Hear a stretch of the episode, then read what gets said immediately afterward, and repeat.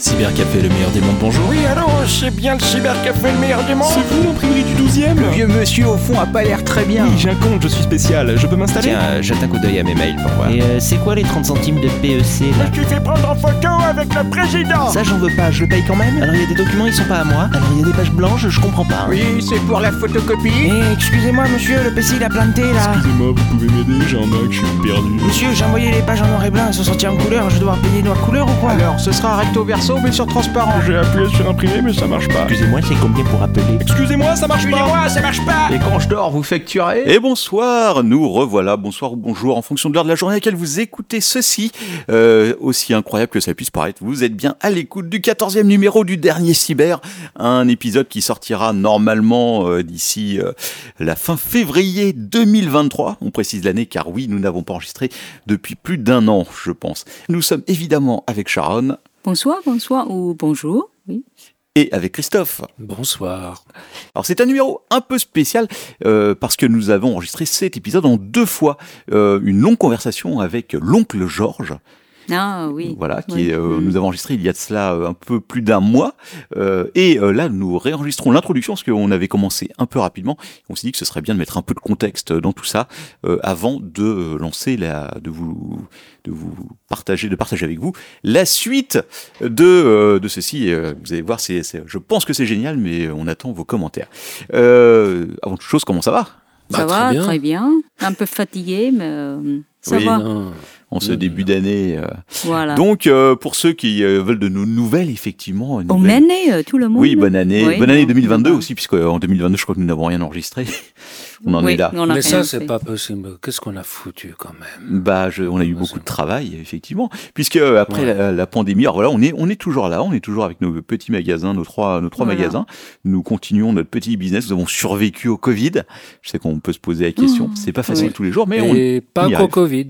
Et, et, pas qu'au Covid. et à nos nombreux Ouais. clients qui sont parfois un peu difficiles.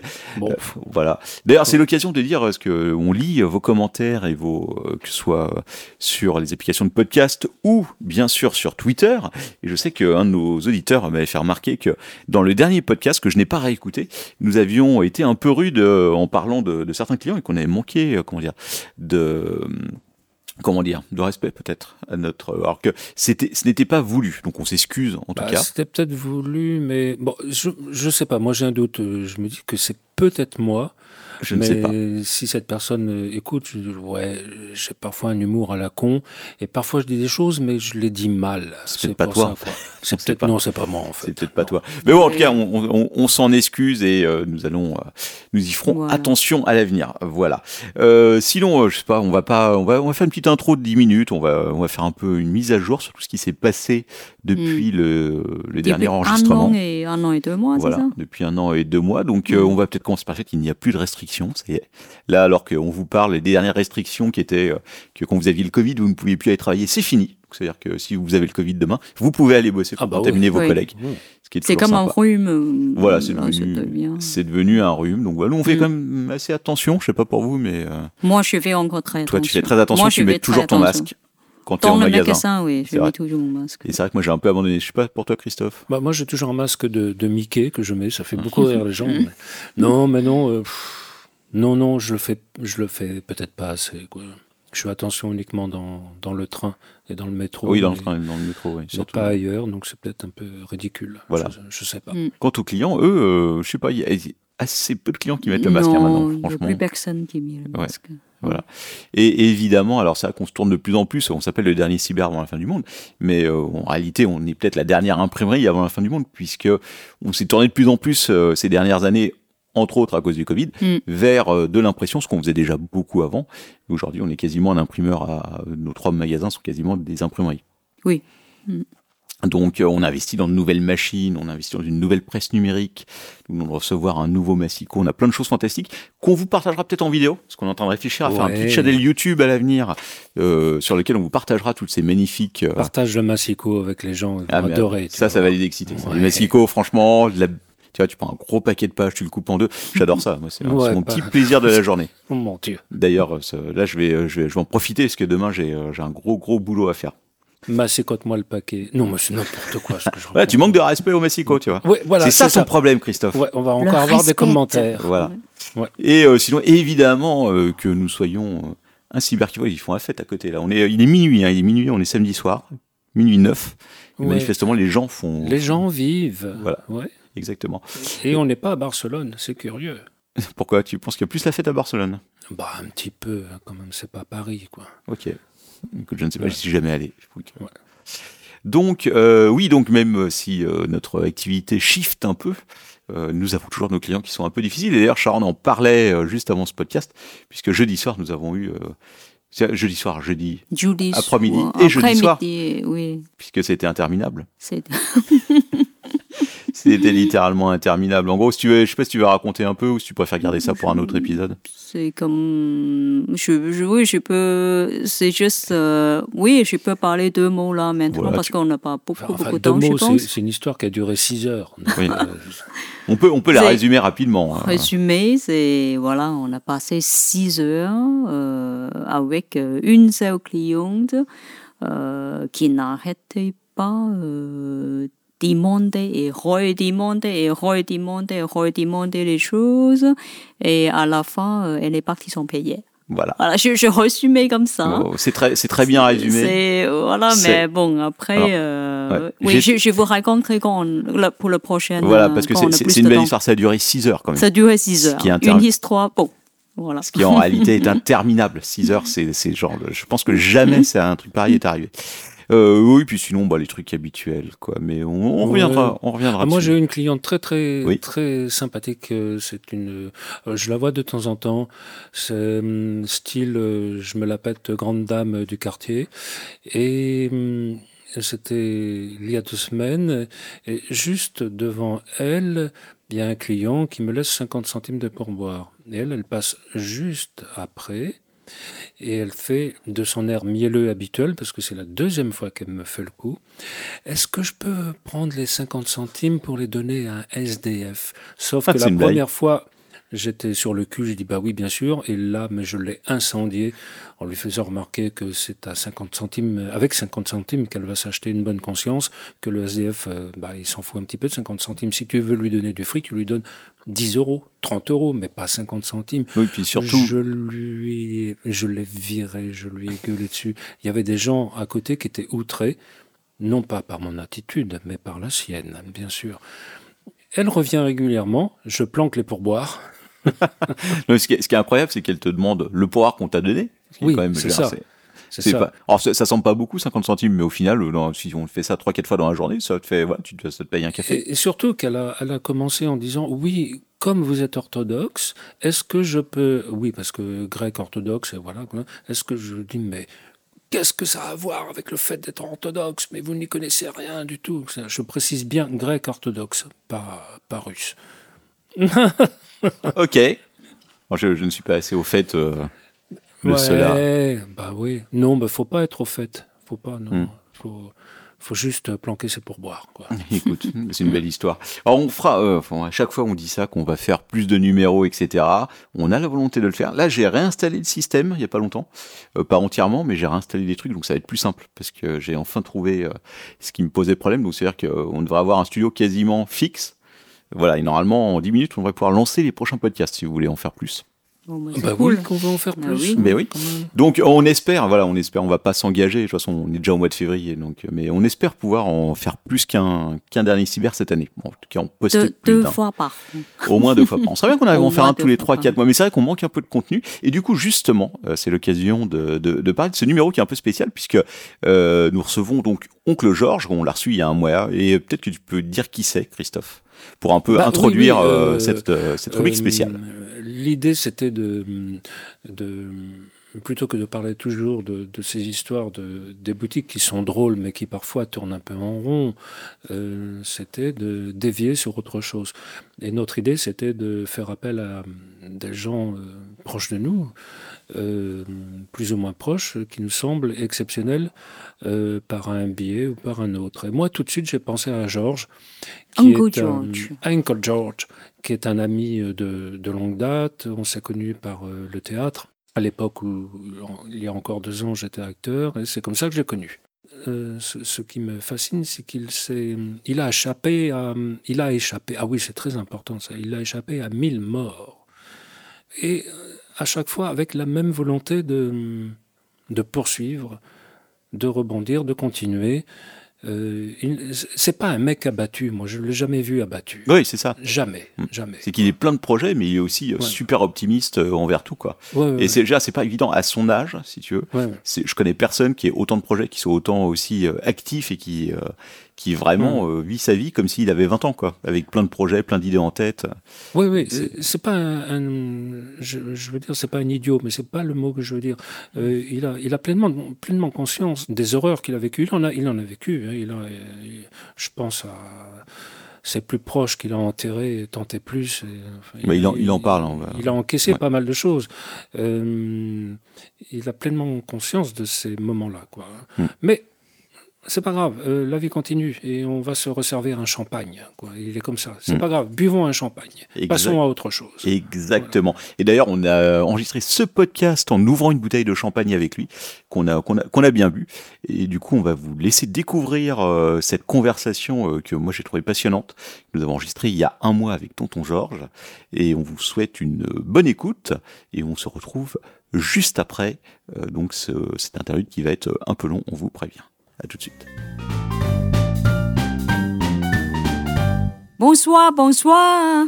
Ça fait très longtemps. Alors, ce soir, nous avons Uncle George avec nous. Et Captain Webb et Christophe, bien sûr. Voilà. Exactement. Et ce soir, c'est donc l'enregistrement du dernier cyber numéro 14. 14. Comme Charles vient de le dire, ça fait très longtemps que nous n'avions rien enregistré. Et c'est un plaisir puisque ce soir, euh, en plus de Christophe qui est un régulier, nous recevons effectivement Tonton Georges. Bonjour Bonsoir à tous. Alors je crois que tu as plein de choses à nous raconter, mais peut-être qu'on va commencer par expliquer comment on se connaît, comment tu connais Christophe surtout, en premier. Euh, Christophe, je le connais parce que c'est un voisin. On habite dans le même euh, quartier d'immeubles. Donc on peut se communiquer de fenêtre à fenêtre. Ah vraiment? Ah oui, et on savais peut pas aussi, aussi près, euh, aussi, je l'ai vu plein de fois, ça fait quoi? 15, non, 22 ans que je te connais, Christophe. Hmm, c'est possible, oui. Oui, c'est Ouais, même sûr c'est d'ailleurs. possible. Ça nous rajeunit, hein Mhm, Donc avant même en fait euh, le magasin, avant même le cyber, donc qui est dans le marais pour Ah expliquer bah un peu. oui, ça n'a rien à voir. C'est, ça n'a rien à voir avec le cyber. Euh, On se connaît d'avant le cyber, bien sûr. Oui. ouais. Surtout dans le théâtre, d'abord. Et sachant que, euh, sachant que je me suis retrouvé au cyber, ben, Georges passe euh, comme, comme Oui, un oui, personne, oui, je vais lui rendre visite parce qu'il Ouais, s'ennuie ouais. dans sa grotte. Mhm, Il est là. Dans le froid, tout seul. Ouais, Bon, il a du monde quand même. Attends. ouais, ouais, peut y en avoir. Oui, Ouais, des vieilles dames sympathiques, euh, des vieux messieurs. ouais non. Bon, bah écoute, euh, Ouais, il c'est une bonne ambiance. Il ouais, c'est, ouais, c'est fabuleux. On rencontre des gens très bien. Donc on, on sait déjà plein de choses. Vous habitez tous les deux dans le marais, effectivement. Bah, alors, faudrait que je Et- présente. euh, Bah, il, me semble, il me semble que tu, as, que tu as préparé quelque chose pour présenter Georges, justement. Bah oui, oh, bah, légèrement préparé, parce que les gens qui vont écouter vont dire mais pourquoi, euh, pourquoi, enfin c'est un client, c'est qui, alors qui est Georges, c'est ça. Donc, euh, mais je pense que le connaissant, la question c'est plutôt qui ne connaît pas Georges? Euh, À Paris, dans le Marais, dont il est l'un des spécimens les plus authentiques et d'époque, il est connu de tous. C'est Tonton Georges pour ses, pour ses histoires hallucinantes du temps où le marais était encore dans son jus. Et le jus, il, il connaît, puisque dans l'une de ses hum, très nombreuses vies, il fut sommelier à la Tour d'Argent, où, euh, entre autres, si je me trompe pas, tu as eu le plaisir de, de servir Marilyn, Et j'ai vu la reine d'Angleterre. et la reine d'Angleterre, et le, le petit Alain, avant qu'il ne soit de long. Ah oui, oui, très jeune, Ouais, très, oh là très là. jeune. Et puis, bon, ça c'est un aspect, mais vous pouvez aussi l'appeler Uncle George, depuis qu'il a hum, longtemps vécu à New York, mais le, le New York euh, d'avant le 11 septembre. Mais Uncle George, c'est aussi euh, le nom de, de ta galerie d'art de la rue de Jarente, qui s'appelle Uncle George Spares où euh, il y a beaucoup d'expositions et où certains afters peuvent vous mener dans, dans la cave secrète, celle des initiés. La cave d'un initié qui a travaillé très longtemps à la Tour d'Argent, c'est bien rempli. Donc, Uncle George est né pendant la guerre. Le 14 janvier 1942, il faisait moins 18 degrés. Tu as coutume de dire que tes parents, au-dessus du berceau, c'était Hitler et Pétain? Bon. Eh oui. Donc ça veut dire que tu as survécu à Ah, les guerres, je connais. toutes les guerres. Tu les as connues, tu l'as connue, celle du Vietnam aussi? Bah, Enfin non, tu l'as pas faite. Non, j'ai pas fait l'Algérie, j'ai pas fait le Vietnam. Oui, mais, mais bon. tu aurais pu faire celle Oh du là, oui. Tu aurais pu parce que c'était à l'époque où tu étais aux États-Unis et si je me souviens bien, ce que tu as dit un jour, c'est qu'à cette époque, n'importe qui était aux États-Unis, travaillait aux États-Unis, euh, pouvait être inclus dans le tirage au sort qui pouvait t'envoyer au Vietnam, même si tu étais un Français qui travaillait là pendant cinq ans, quoi. Oui, mais Bon. ça, c'était. Et tu as loi. échappé à ça. Oh. C'était pas, c'était pas euh, limité aux, euh, aux personnes de nationalité américaine? Non, non. Quand tu demandes pour travailler dans un pays, on te demande de remplir un formulaire. Ouais. Et dans le formulaire, on te demande si tu as fait ton service militaire dans ton pays. Mmh. Comme j'avais fait euh, le, conseil de révision, eh bien, à mon conseil de révision, j'ai fait un peu de cinéma, sans certificat médical. hein. Mmh. Simplement, euh, j'avais pas envie d'y aller du tout. Oui. Et donc, euh, j'ai fait un numéro de d'acteur qui m'a valu d'être euh, réformé P4, c'est-à-dire le maximum. D'accord. Et il y avait deux qui n'ont pas été retenus, un cul de jatte et moi. D'accord. Et je dois dire que ça m'a quand même valu euh, 30 mois à ne pas faire le service militaire. Oui, À l'époque. C'était 30 mois à 30 mois, l'époque. hein. Ah oui, d'accord. mais, oui, effectivement, c'est une bonne. euh, voilà. D'abord, c'était pas une guerre, c'était euh, une pacification. Oui. Le, ter- le terme est. euh, Il savait combien d'années de rester à New York donc, Trois ans, de 68 à 71. D'accord. C'est des années, euh, voilà, juste après mai 68, je suis parti euh, à New York. C'était vachement sympa, c'était très bien, on gagnait de l'argent, euh, mais la mentalité me, me plaisait pas tellement. D'accord, ok. C'était un, c'était un, bon, les, Les Américains, quoi. Non, pas- mais c'est, non, en plus les Américains, oui, euh, mais c'était New York aussi. New York, c'était plus facile. Les Mm. Américains, c'est plus difficile. non, non, c'était, c'était une belle époque. Bon, ah oui, c'était jusqu'en 71. Jusqu'en Ouais. 71. Ouais, ouais. Oui, tu as échappé et survécu à toutes ces guerres, y compris à la guerre des années 80. Ben oui. La Grande Guerre, celle contre le sida. Ouais, ça, Mm. c'était quelque Ouais. chose de. Un petit peu de d'émotion toujours quand tu penses à tous les amis que tu as perdus. On allait plus souvent, euh, une fois par semaine au moins, au Père Lachaise. On connaissait les croque-morts. euh, quand on faisait de l'humour, on disait à la prochaine. C'était des, c'était une, une époque absolument terrible. Tous ceux qui sont partis, y compris les plus grands, les plus connus, je trouve que maintenant, ben, il y a un vide. C'est-à-dire, euh, je prendrais simplement Foucault. Qu'est-ce que serait Foucault aujourd'hui? Qu'est-ce qu'il pourrait nous dire sur le vieillissement d'un PD et, et on n'a pas de... Il y, a, il y a toute une période de cette époque-là qui est partie, et on est un peu orphelin, là, quelque part. Ouais, c'était c'était dur. Et vous vivez dans le marais depuis. Moi, je vis dans le marais depuis 1960. Ça fait 62 ans.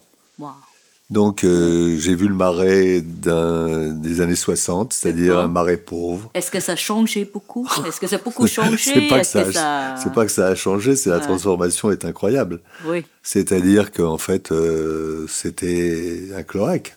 Hmm. Un cloaque, la- la- la- il y avait beaucoup, beaucoup de maladies, la tuberculose, euh, les, les, appa- les appartements, entre guillemets, les studios, les pièces que les gens habitaient. Il n'y avait pas l'eau, il y avait 15 personnes pour un WC à la turque. D'accord. Euh, L'eau sur le palier. Hmm. Donc, euh, c'était quand même une promiscuité assez, assez dure. des, c'est des immeubles qui sont assez anciens dans le marais. euh, C'est Ah, une- c'est des, Oui, c'est des oui, oui. immeubles qui datent, euh, certaines parties datent du 17e et d'autres datent du 19e. C'est-à-dire que quand on a construit la rue de Rivoli, on a démoli tellement de maisons que les gens ont récupéré à cette époque-là tous les matériaux possibles et des gens à côté ont construit sur des espaces qui existaient. avec des matériaux de récupération, ce qu'on ne fait plus maintenant. Et d'ailleurs, c'est assez incroyable parce que nous, le, donc le cyber qui est rue de Jouy, euh, qui est une des rues euh, qui est dans le marais, de l'autre côté du marais, pas le marais, le, le côté. Si, si, si, si, c'est dans le plein Pas- cœur du marais. C'est euh, le, le marais commence à la Seine et il monte euh, jusqu'à la rue de Bretagne. Oui, c'est pas la partie la plus fréquentée, en tout cas, c'est plus. euh, Enfin, je veux dire, le, souvent les Plus touristes. calme, quoi, c'est ça? Bah, c'est un peu. Plus ouais, euh, pas- caché. euh, Mais en tout cas, le- l'immeuble où nous on est, on a eu l'occasion de voir la cave, qui est absolument incroyable parce que c'est une cave qui est voûtée, mais qui est un peu n'importe comment. On a l'impression que c'était. En fait, l'immeuble a été construit par-dessus des anciennes. euh, Des anciennes caves, oui, ouais, ouais. Bah, les, beaucoup de- beaucoup de- d'immeubles du quartier sont construits sur des anciennes églises. La place du marché Sainte-Catherine, c'était une église. euh, c'est incroyable. Des fois, tu descends dans les caves, tu as l'impression d'être dans des, des catacombes. euh. Alors en plus, à l'époque, en 1960, ils venaient juste de fermer les bordels euh, de Marthe Richard, mais toutes les prostituées étaient encore là. C'est-à-dire qu'elles habitaient euh, coûte que coûte dans, dans des dans des soupentes, euh, mais elles étaient là, on les voyait. elles avaient des histoires incroyables à raconter. C'était des femmes géniales, géniales parce qu'elles avaient une, une vision de la vie. euh, C'était horrible parce que ce d'abord ce qu'elles avaient vécu, et puis de finir leur vie comme ça, euh, sans aucune. euh, il n'y avait pas de, il a pas de sécurité sociale pour elles. C'était vraiment des gens qui se retrouvaient dans. Non, non, il y a eu, il y a eu des, des, des personnes euh, extraordinaires. Il y, avait, il y avait des bordels dans le Marais Pin qui est célèbre, qui était à Bah, côté. rue euh, de Jouy, euh, c'était pas, c'était pas une rue qui inspirait la. La confiance. C'était pas une rue protestante. hein, c'était- c'était- non, c'était vraiment. euh, non, non, le- le- toute la prostitution était dans le Marais. Ça allait de Saint-Denis jusqu'à la Bastille, et les bordels les plus pauvres étaient rue de Fourcy. euh, Là où il y a la maison de la rue photographie aujourd'hui. c'est là où il y a la maison de la photographie. C'est la rue qui. bien, de l'autre côté de la rue du musée de la photographie, c'était un ensemble de, de bordels qui étaient les bordels pour clochards. D'accord. Hmm. Donc tu vois un peu quand tu arrives à cette époque-là, euh, euh, à être, euh, à travailler là-dedans. euh, bonjour. Ah, ça doit être un emplacement des auberges de jeunesse actuellement. Oui, actuellement, oui, Ouais. d'accord. Non, mais tu sais, le marais, c'est un truc extraordinaire. Moi, je dis toujours que le marais a perdu son âme, mais en fait, il n'a pas perdu son âme, c'est que son âme s'est transformée. Oui, ça se transforme. Donc, euh, c'est devenu d'un quartier de prostitution à un quartier obscène maintenant, où en fait, chaque vitrine n'est qu'un truc de luxe. Mm. Et en fait, les putes sont dans les vitrines, par des mannequins et des, des trucs alléchants. Et puis, le- t'as le chaland qui passe devant et on essaye de la- de l'amener, de lui faire. euh, c'est- une putasserie de, de première. Ça, c'est terrible, la transformation de toutes les boutiques de luxe qu'on ouvert qui tuent le quartier, en fait, parce que. Bah, il tue pas le quartier, c'est-à-dire que le quartier est devenu un quartier de luxe. Ouais. Et puis le dimanche et le samedi, tu as un troupeau qui vient de toute la, banlieue. euh, je les salue hein, en même temps, euh, j'ai rien contre. Mais c'est quand ils se promènent du côté de la rue des Rosiers ou dans le marais gay ou dans le marais de luxe, on a l'impression d'être à la foire, quoi. On a l'impression d'être à la foire. Et quand on habite là, euh, j'assure, quand tu sors le samedi, ça te, ça donne un oui, peu la. aujourd'hui, le marais, c'est bah, pour les étrangers, hein, pour les, les Mais touristes. pour tout, pour tout, c'est. C'est- mais de- c'est surtout pour nous. euh, c'est c'est comme le Eiffel, en fait. C'est quelque part, il faut, il faut, Il faut y aller. Il faut aller visiter. Oui, d'accord, mais moi quand, Quand je suis arrivé. à Paris, il faut aller visiter. Quand je suis arrivé, mais, mais ça. je, je refuse de rien parce qu'il y a les restaurations, c'est très bien. Il y a des grands trucs qui ont été faits par la ville, euh, qui ont été faits par les promoteurs aussi. Euh, donc les musées sont rénovés. euh, c'est sublime. Il y a des trucs sublimes. Mais c'est vrai que bon, bah, c'est autre chose. Moi, je dis pas que c'est mieux avant. Hein. Je ne Mm, veux pas mm. dire que c'était mieux avant. On était plus jeunes, donc c'était mieux. Mais euh, maintenant, euh, c'est quelque chose. bah, c'est le marais de maintenant, c'est tout. Imaginez, Oui. essayez simplement d'imaginer. Un WC à la turque pour 15 personnes, Mm. euh, c'est un WC à la turque pour 15 personnes. Et maintenant, vous avez hein, quelqu'un qui s'assoit dans ses toilettes. Hein, 2 mètres carrés, les toilettes, ça vaut 40 000 euros. Mm. Donc, quand quelqu'un s'assoit sur ses toilettes de 40 000 euros, et qui se couche dans un lit qui en vaut déjà 80 000, Mm. Euh, il n'a pas la même sensation, effectivement, Oui. qu'à l'époque de, de l'année Bien sûr, 60. oui. Mm. C'est marrant parce qu'on n'imagine pas le marais comme ça. En tout cas, moi, je, enfin, je Ah oui. connais un peu l'histoire du marais, mais je le voyais pas comme ça. C'est vrai que c'est euh, un truc que j'ai Non, jamais. non, la, la tuberculose existait dans, tous, les- tous les immeubles. Il y avait des gens qui mouraient de la tuberculose. Mm. Euh, non, non, les gens vivaient, mais d'une manière, il n'y avait pas de retraite. Oui, bah oui. Il n'y avait pas de retraite. euh, Mais quand tu es arrivé dans le, le tout petit studio que tu as acheté de 3 mètres carrés, enfin un peu plus, 30, euh, 30 mètres carrés. 30, ouais. Oui, quand même. il y avait des ateliers euh, Alors, à comme côté, bah, il y avait le Schmattès, il y avait tous les tous les, les juifs du quartier qui fabriquaient des imperméables, qui faisaient euh, rouler des machines à coudre euh, tout le temps. C'était euh, non, c'était une vie absolument incroyable. Il y avait il y avait des professions dans la cour. Il y avait des gens qui faisaient les les quarts d'heure de matelas. Est-ce que quelqu'un sait ce que c'est qu'actuellement un quart d'heure de matelas? C'est que les gens donnaient leur matelas le matin, quelqu'un était en train de le passer dans une machine, et on remettait dans une autre en- enveloppe, on recousait le matelas, et le soir tu reprenais ton matelas. C'était. Donc il le matelas. Comment? Il, Il réparait. Il non, non, non, il y avait, il y tout un tas d'artisanat. L'artisanat était là, présent partout. euh, Tu faisais du fer, tu faisais du bois, tu faisais des, des pâtisseries. euh. Ah non, c'était une ambiance euh, très forte. Puis on n'était pas loin de bah, Bastille, la rue de Lappe, qui était la rue des Ferrailleurs et qui était euh, l'emplacement où. euh, bah, mon grand-père était, euh, lui, il vendait des machines-outils et il a toujours, il m'a toujours parlé de la rue de Lappe, qui était en fait pour lui hein, vraiment. euh, Ah oui, c'est et puis le boulevard Richard Lenoir où il y avait la foire à la ferraille. Ah oui, où oui. tu trouvais des, des monceaux de trucs et les gens venaient à- là, ils fouillaient. Il y avait des, il y avait des, des- une montagne de dentiers Mm. que des gens même essayaient directement comme ça. D'accord. Si- S'ils Oui. pouvaient trouver des dentiers à leur, à leur bouche, c'était, c'était fantastique. Les lunettes, j'en parle pas, c'était, ça avait quelque chose d'assez, d'assez dur parce que Mm. voir des, des choses comme ça, Mm. on se demandait si on n'était pas à la sortie d'un camp de concentration, comme si on n'avait pas ramené un peu tous les détritus que les gens avaient laissés, tu vois, c'était... Ah non, la foire à la ferraille, c'était une chose... Bah, euh, mon, mon grand-père la faisait. J'ai encore sa carte de, je sais pas, si c'était une carte de brocanteur qu'il avait. Brocanteur, et qui oui. était renouvelée tous les ans. En fait, il avait à chaque fois avec un nouveau tampon, euh, Ouais, c'était... comme quoi. Ah oui, c'était une chose... euh, J'ai une question très tout bête. hein, je-.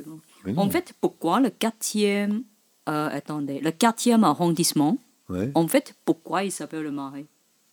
Parce qu'avant, c'était des- marais avant, en fait. Il y a très longtemps, c'était. euh, bah, Dans tous les quartiers, t'as pas, t'as Non, mais pas un il- nom mais spécial. non, non, non, c'est un mais le- quartier qui est près de la Seine.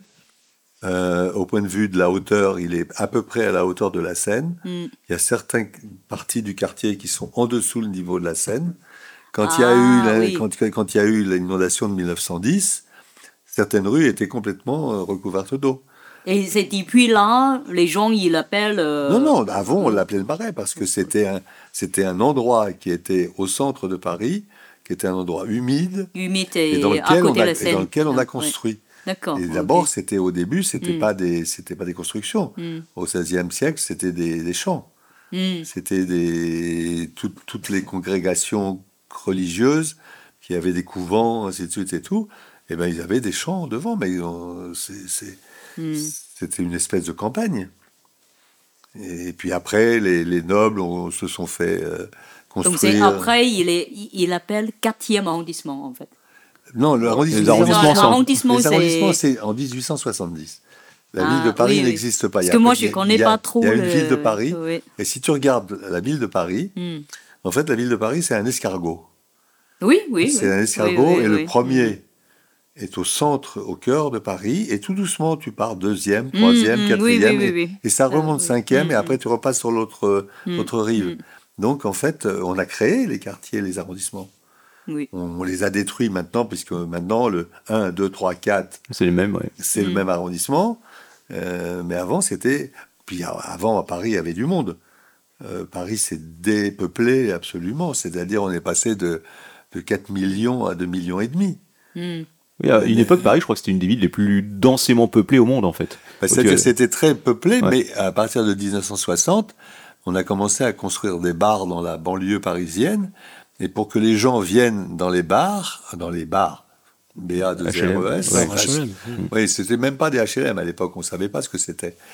Mais on les faisait venir, c'est-à-dire qu'on venait les chercher dans le marais en leur donnant des, des, des- des- des possibilités d'aller habiter à Sarcelles. Mais Sarcelles n'avait même pas d'autobus, il n'avait même pas de, de moyen de locomotion. Alors des gens partaient, les gens partaient du marais pour aller dans des, dans des endroits où il y avait le, le confort, le chauffage, l'eau, la salle de bain, ainsi de suite. Pour eux, c'était extraordinaire. Mais ils étaient carrément exclus de la ville. Mm.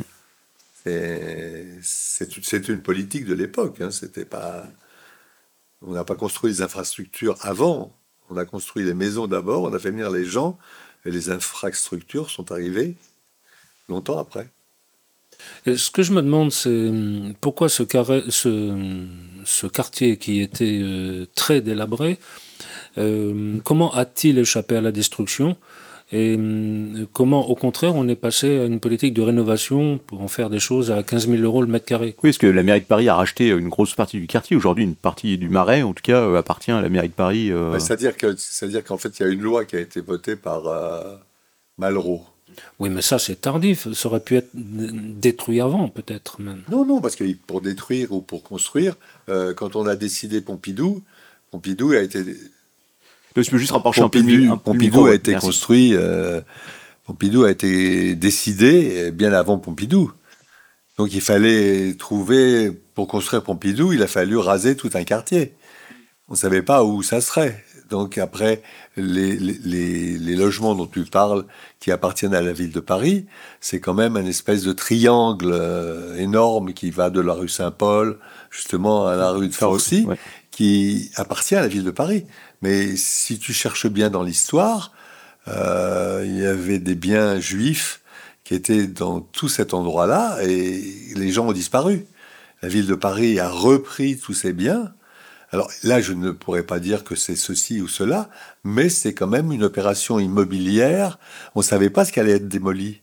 Moi, où j'habite actuellement, et là où tu habites actuellement, on ne savait pas si ça serait cette partie-là, cette partie-là. Et quand la loi Malraux est tombée, euh, moi j'ai poussé un ouf de soulagement parce que ma partie n'était pas dé- détruite. Hmm. Et après, ça a commencé. Euh, le- les bobos sont arrivés dans les années euh, 68. Aussitôt? 60 Ah oui, euh, 68. C'était, c'était, bah, c'était sympathique en 68. C'était très sympathique. Il y avait des gens de tous les milieux. On voyait que les gens essayaient de s'en sortir. Et tout doucement, c'est devenu un quartier bobo. Et c'est là où tu as ouvert euh, ta cave des fêtes. Mais ma cave des fêtes, je l'ai ouvert parce que dans, dans, dans le- dans l'immeuble où j'habitais, j'avais acheté à la fois un, appa- un- logement pour vivre, puis j'avais, comme les prix étaient vraiment très bas, euh, et que les gens qui étaient propriétaires ne pouvaient pas entretenir les immeubles, j'ai acheté plusieurs petits logements avec des gens dedans. Et en fait, quand tu achetais le, le logement, tu achetais les gens avec. Puisqu'ils avaient le droit au maintien dans les lieux, ils avaient quand même des règles de la loi de 48 qui leur permettaient de rester là. Donc, euh, en fait, c'était un investissement sur le futur que je faisais. Sans me. j'ai- toujours gardé tous mes locataires. Je suis tombé sur des gens absolument euh, incroyables, euh, sympas, d'autres absolument horribles, des anciens proxénètes. Mais bon, j'ai gardé ça, puis les gens sont morts, et puis j'ai récupéré. Et puis c'est un genre de viager sur le temps, quoi. C'est Oui, parce que les loyers euh, étaient bloqués suite à les loyers de ouais. 48 étaient bloqués, et en fait, les gens arrivaient à payer à peu près leur loyer. euh. Non, non, c'était une grande misère. C'était une grande, grande misère. Moi, je dis une chose, hein, quand euh, je vois des, des bourgeoises un peu pain bêche qui me regardent, ah, c'est merveilleux, c'est ceci, c'est cela. J'ai dit, mais attendez, euh, vous vivez sur un lieu qui était un lieu de mortifère et de prostitution. Ça, ça vous arrêtez de recoter le côté de la, de la médaille. La médaille, elle a toujours un revers. hein. Enfin, de toute façon, c'est comme ça. hein. Tout est comme ça maintenant. Il n'y a pas que le marais. Le monde change. Le monde change, oui. Ah oui. euh, C'est- Bon, après, c'est normal aussi. hein. Oui, c'est non, mais Ouais, c'est tout à fait normal. Moi, je me dis, je dis toujours, ce n'était pas mieux avant, c'était différent. C'est différent, oui. Et il faut jamais oublier d'où on vient.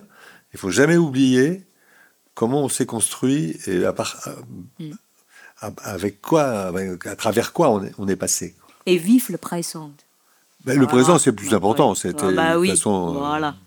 Voilà. Moi, j'ai toujours pris la- le, le côté. euh, à 80 ans maintenant, quand je regarde ça, euh, et quand euh, quelquefois Christophe me fait un, petit résumé de ma biographie, euh, je comprends pourquoi je suis fatigué. hein. Alors, on parle un peu peut-être euh, quand tu travailles, tu as travaillé à tout agent. euh, J'ai commencé au Ritz d'abord, une année. C'était ton premier travail ou... C'est mon premier travail. Le Ritz, c'était mon premier travail. C'était... et après, je suis passé à la Tour d'Argent. oui.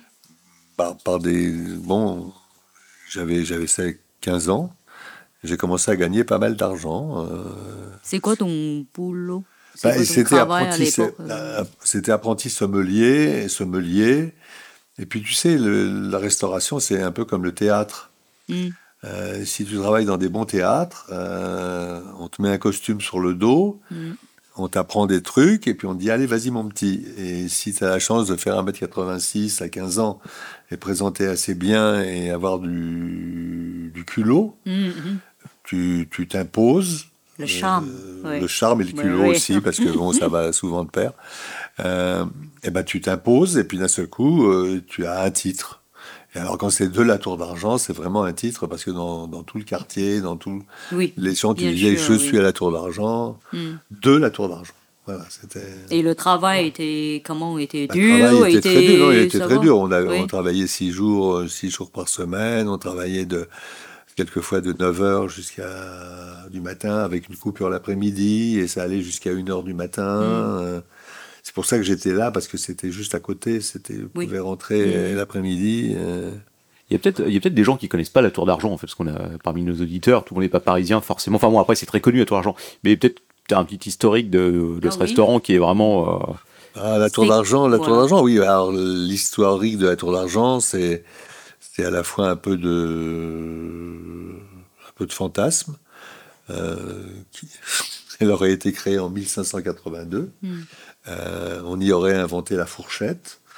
Euh, c'est c'est c'est les légendes qui entourent euh, qui les entourent gens, le bah lieu. oui, la Tour d'Argent, pourquoi? Parce qu'elle était à, la, à un endroit sur la, sur la, comment dirais-je, la commune de Paris, et c'était une tour qui faisait argentée parce qu'elle était construite en pierre de Champagne. Et la couleur de la pierre de Champagne est argentée. Donc on disait c'est la tour d'argent. Voilà. Et puis à partir de, de 1890, euh, euh, elle est devenue un peu célèbre parce qu'on il y a des- eu des mariages Où Les d'un seul coup la fille euh, qui, est, qui était propriétaire du café anglais. Hmm. Alors ça, pour les gens qui ne savent pas que ce que le café anglais, c'était le café de, où tous les empereurs se retrouvaient euh, en 1870, euh, avant 1900.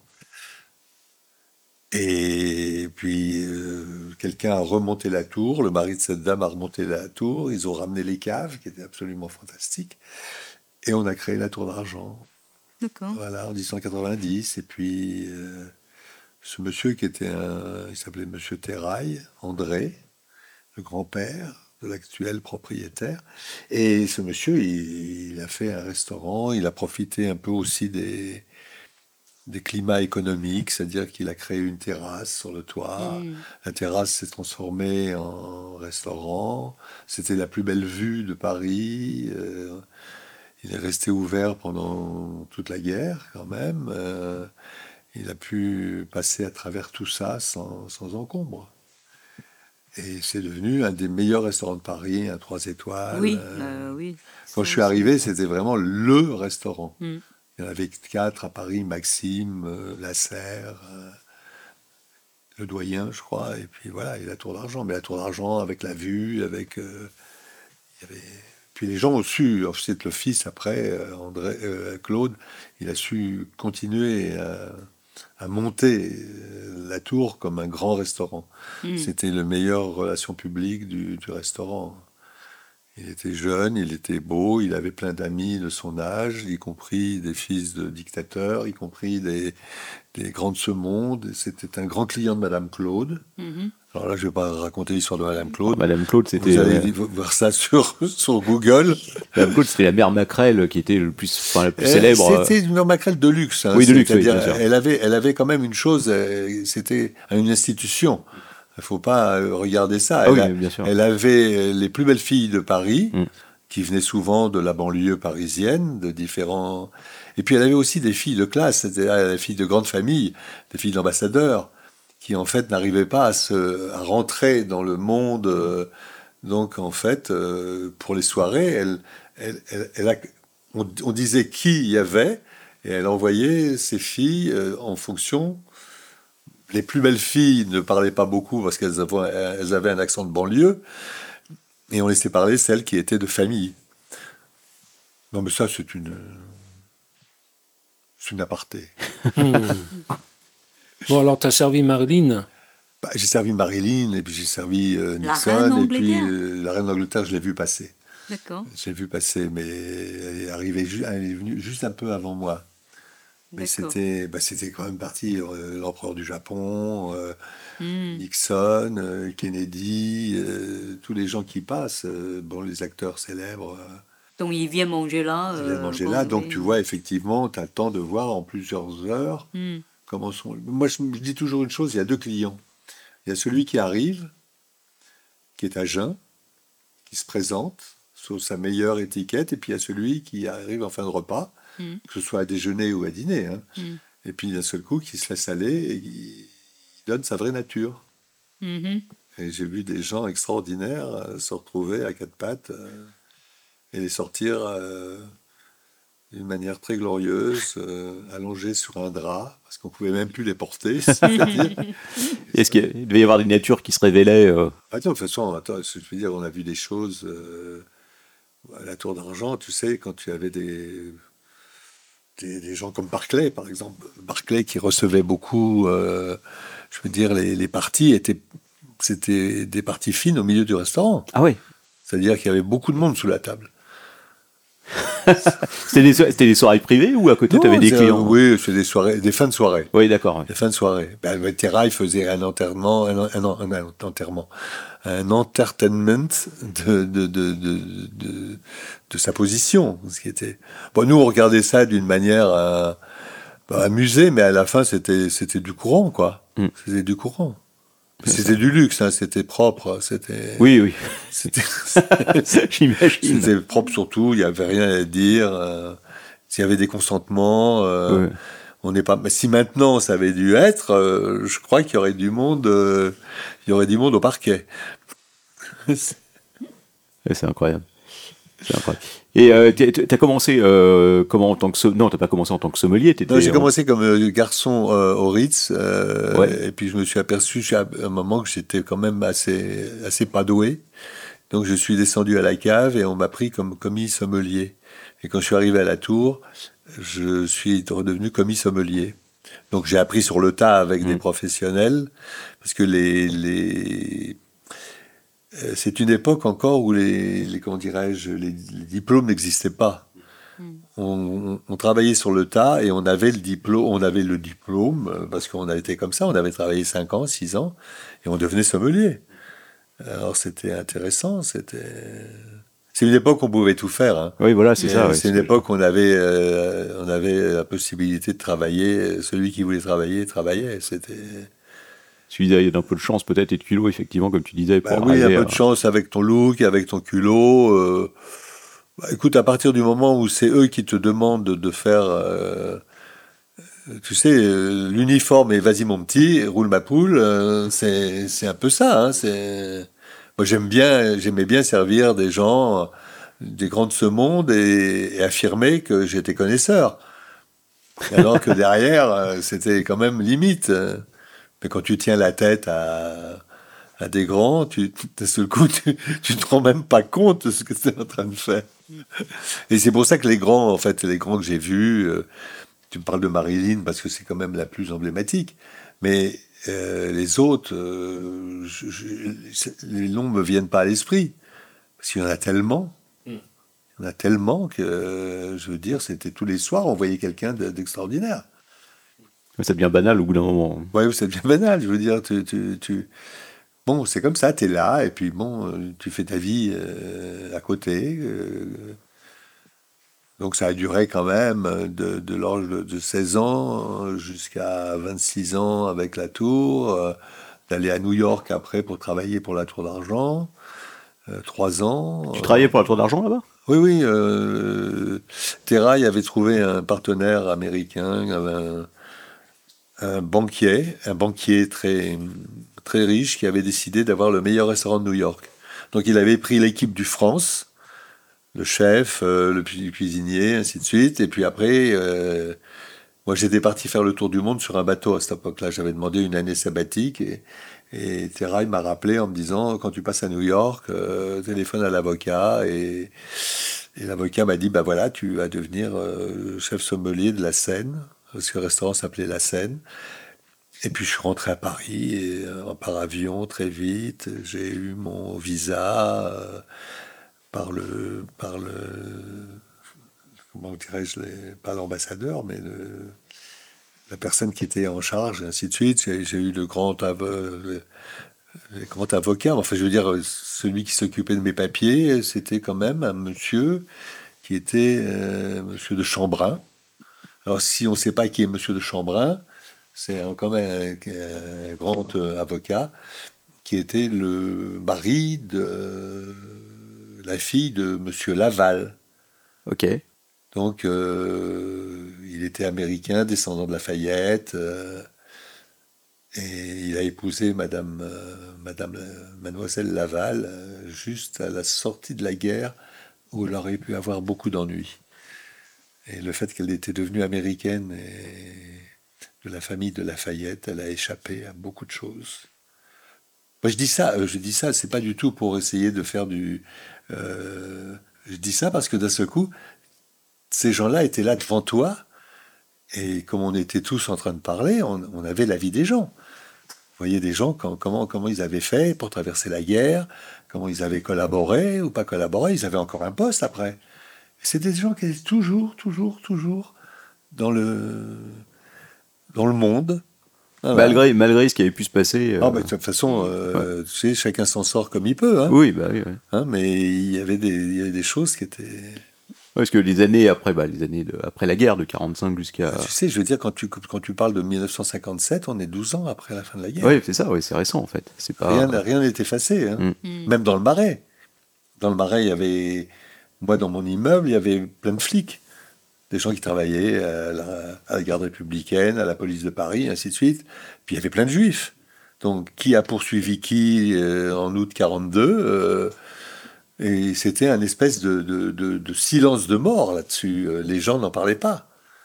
Il n'y a qu'après que tu pouvais savoir, euh, quand tu commences, toi, à savoir qu'il s'est passé ça, tu te dis, mais qui a fait quoi? Oui, parce que c'est resté quand même, bon, pas, pas- pas un secret, mais c'est resté quelque chose dont on parlait pas trop après la guerre, tout ce qui avait Ah bah non, les, en- les- les gens, les gens ne pouvaient pas parler. Ouais. Oui, parce qu'on les Parce croyait que- pas en plus, je crois qu'il y en avait beaucoup. C'est euh, pas qu'on les croyait pas, c'est qu'en fait, il y avait, il y avait une moitié qui était victime et l'autre moitié qui était bourreau. Donc, bourreau, sans l'avoir su, sans, à cause des, des, des- des ordres qu'ils avaient reçus. Bon, euh, il valait mieux pas en parler, parce que si à ce moment-là, tu pouvais plus vivre ensemble. Oui, bah, Mais ils vivaient tous ensemble, là, dans, dans, dans, dans, dans l'immeuble. Et puis toi, tu arrives là-dedans, euh, je veux dire, tu as 16 ans, 17 ans, ou 18 ans. Quand je suis arrivé, j'avais 18 ans. Bon, tu, tu commences pas à faire... euh, je veux dire, tu penses à autre chose qu'à la guerre et qu'à les mouvements. Mais après, avec le temps, tu, tu regardes, tu te dis, c'était c'était chaud, quoi. Mm. Ouais. Et tu as parlé tout à l'heure, avant de partir à New York, tu as pris une année sympathique. Oui, oui, parce qu'à euh, l'époque, si tu préfères... envie comme- de faire le tour du monde? Ouais, c'est... Et c'était quoi le plan euh, Bah, le plan, bah, le plan, c'était qu'à la Tour d'Argent, euh, je suis arrivé à un moment où en fait, euh, j'ai pu monter les échelons très vite. Oui. Et le chef sommelier, qui était arrivé presque à l'âge de la retraite, euh, je voyais très bien que c'est moi qui allais prendre sa place. Et en fait, quand tu as un poste euh, comme ça, euh, tu veux bouger. Hmm. Et en fait, j'avais 26 ans. 68, j'avais 26 ans. Et moi, j'avais pas envie de finir ma vie à la Tour d'Argent, euh, Oui. comme ce monsieur qui partait, qui avait 70 Mm, ans, qui avait fait la guerre de 14, Mm. qui avait tout fait. Et... il avait fait toute sa vie comme sommelier à Tour d'Argent Ouais, ou- ouais, ouais, toute sa vie. Donc c'était vraiment, c'était vraiment une carrière qui avait été. C'est- La tour d'argent, c'est c'est c'est comme si tu rentrais en, dans les ordres.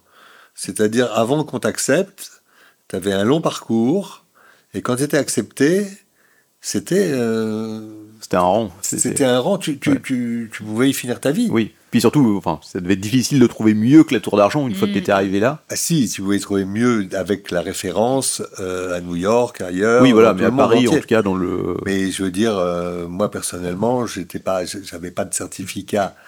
J'ai passé mon certificat d'études primaires, qui est quand même un beau diplôme dans ces années-là. Ça vaut facilement le bac actuellement. Et, je veux dire, j'ai jamais fait des, projets. euh, puis on a un peu peur. On quitte le, on quitte la proie, euh, on quitte le vide pour, euh, on ne sait pas ce qu'on va avoir. Attends, on est, tu sais, on est. Moi personnellement, j'étais j'étais un peu euh, projeté, mais j'étais pas sûr. Donc euh, tout ça, on me dit, t'as eu de la chance, t'as bien, t'as fait les bons choix. J'ai pas fait les bons choix. J'ai, pris au moment où les choses arrivaient, et donc l'idée de faire le, le tour du monde, je me suis dit, j'ai, dit à Terrail, j'ai dit, moi, je, j'ai pas envie de devenir chef sommelier. Avant, j'ai besoin d'une année sabbatique. Et à l'époque, c'était pas une chose qu'on demandait, qu'on proposait. Et il m'a dit d'accord. Donc j'ai fait l'année sabbatique. Et pendant l'année sabbatique, on m'a rappelé pour New York. Et quand je suis revenu de New York, en fait, euh, je me suis aperçu que dans la vie, on ne fait pas de marche arrière. Mm.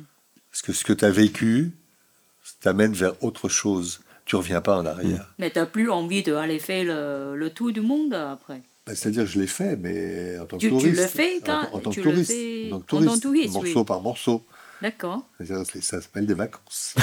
Et tu, tu es parti euh, en Asie, tu es parti. euh, Oui, oui, à l'époque, il y avait, il y bah, j'ai fait le tour de, en 74, par exemple, j'ai traversé l'Afrique de Tanger à Nairobi, Hmm, dans deux Land Rover, euh, on était 12, D'accord. euh, ça a duré trois mois.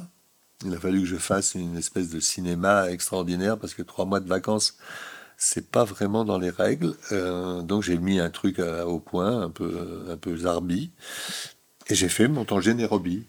Et ça a été une des plus belles expériences euh, où on pouvait encore traverser l'Afrique. Hmm. Voilà, c'est- Parce que personnellement, moi, j'adore voyager. ouais. Euh, quand j'étais petit, moi, je, bon, petit, euh, je fais aussi. Euh, bah, bon, c'est pas la même l'époque que vous, bien sûr. Mais je prends un sac à dos de je sais pas combien de kilos avec quelques amis et on est parti. On a dormi dans les gares, on est, bah, on a dormi dans les aéroports, on est. Euh, oui, mais c'est ouais, c'est c'est pour ça que j'ai demandé, mais c'est extraordinaire pour avoir les expériences comme ça. Les expériences, c'est ce qui est extraordinaire, c'est qu'en Mm. fait, euh, euh, je me suis dit très vite, le monde, faut le voir maintenant, Exactement. quand tu es encore jeune. Exactement. Après, tu resteras dans, sur ton cul, sur une chaise, à regarder la télé, Exactement. et chez toi. Et je dois dire que heureusement que je l'ai fait parce que Exactement, maintenant, j'ai plus, j'ai plus absolument envie ni de retourner dans les endroits où j'ai été, Hmm. parce que c'est plus les endroits où j'ai C'est été. c'est- même. Ça a changé. ça a changé, donc, euh, mais je, je me dis, mais quelle chance Maintenant, tu vis Oui. avec tes souvenirs. Mm. De temps en temps, tu ouvres un bouquin, tu ouvres un, un album que tu as fait, euh, Mm. et tu te dis, euh, ouais, c'était c'était chouette. Tout Et c'était dangereux aussi. Oui. Oui. Tanger Nairobi, euh, Mm, c'est. oui. C'est- on ne ferait plus maintenant. Mais Non, on a non, quand même dormi impossible. dans des endroits où on était gardé Mm. par des gardes avec des mitraillettes, ainsi de suite. On a été attaqué par des brigands euh, Mm. au Zaïre. On est, enfin, je veux dire, euh, je pourrais t'en raconter, euh, mais c'était, c'était excitant. Mm. J'ai même envoyé une lettre un jour au Zaïre à mon frère en lui disant on est à tel endroit, on vient de vivre ça. Si dans 15 jours tu n'as pas de mes nouvelles, tu, tu Mm. déposes une, tu demandes au Quai d'Orsay de faire une enquête. Et on est un tel, un tel, un tel.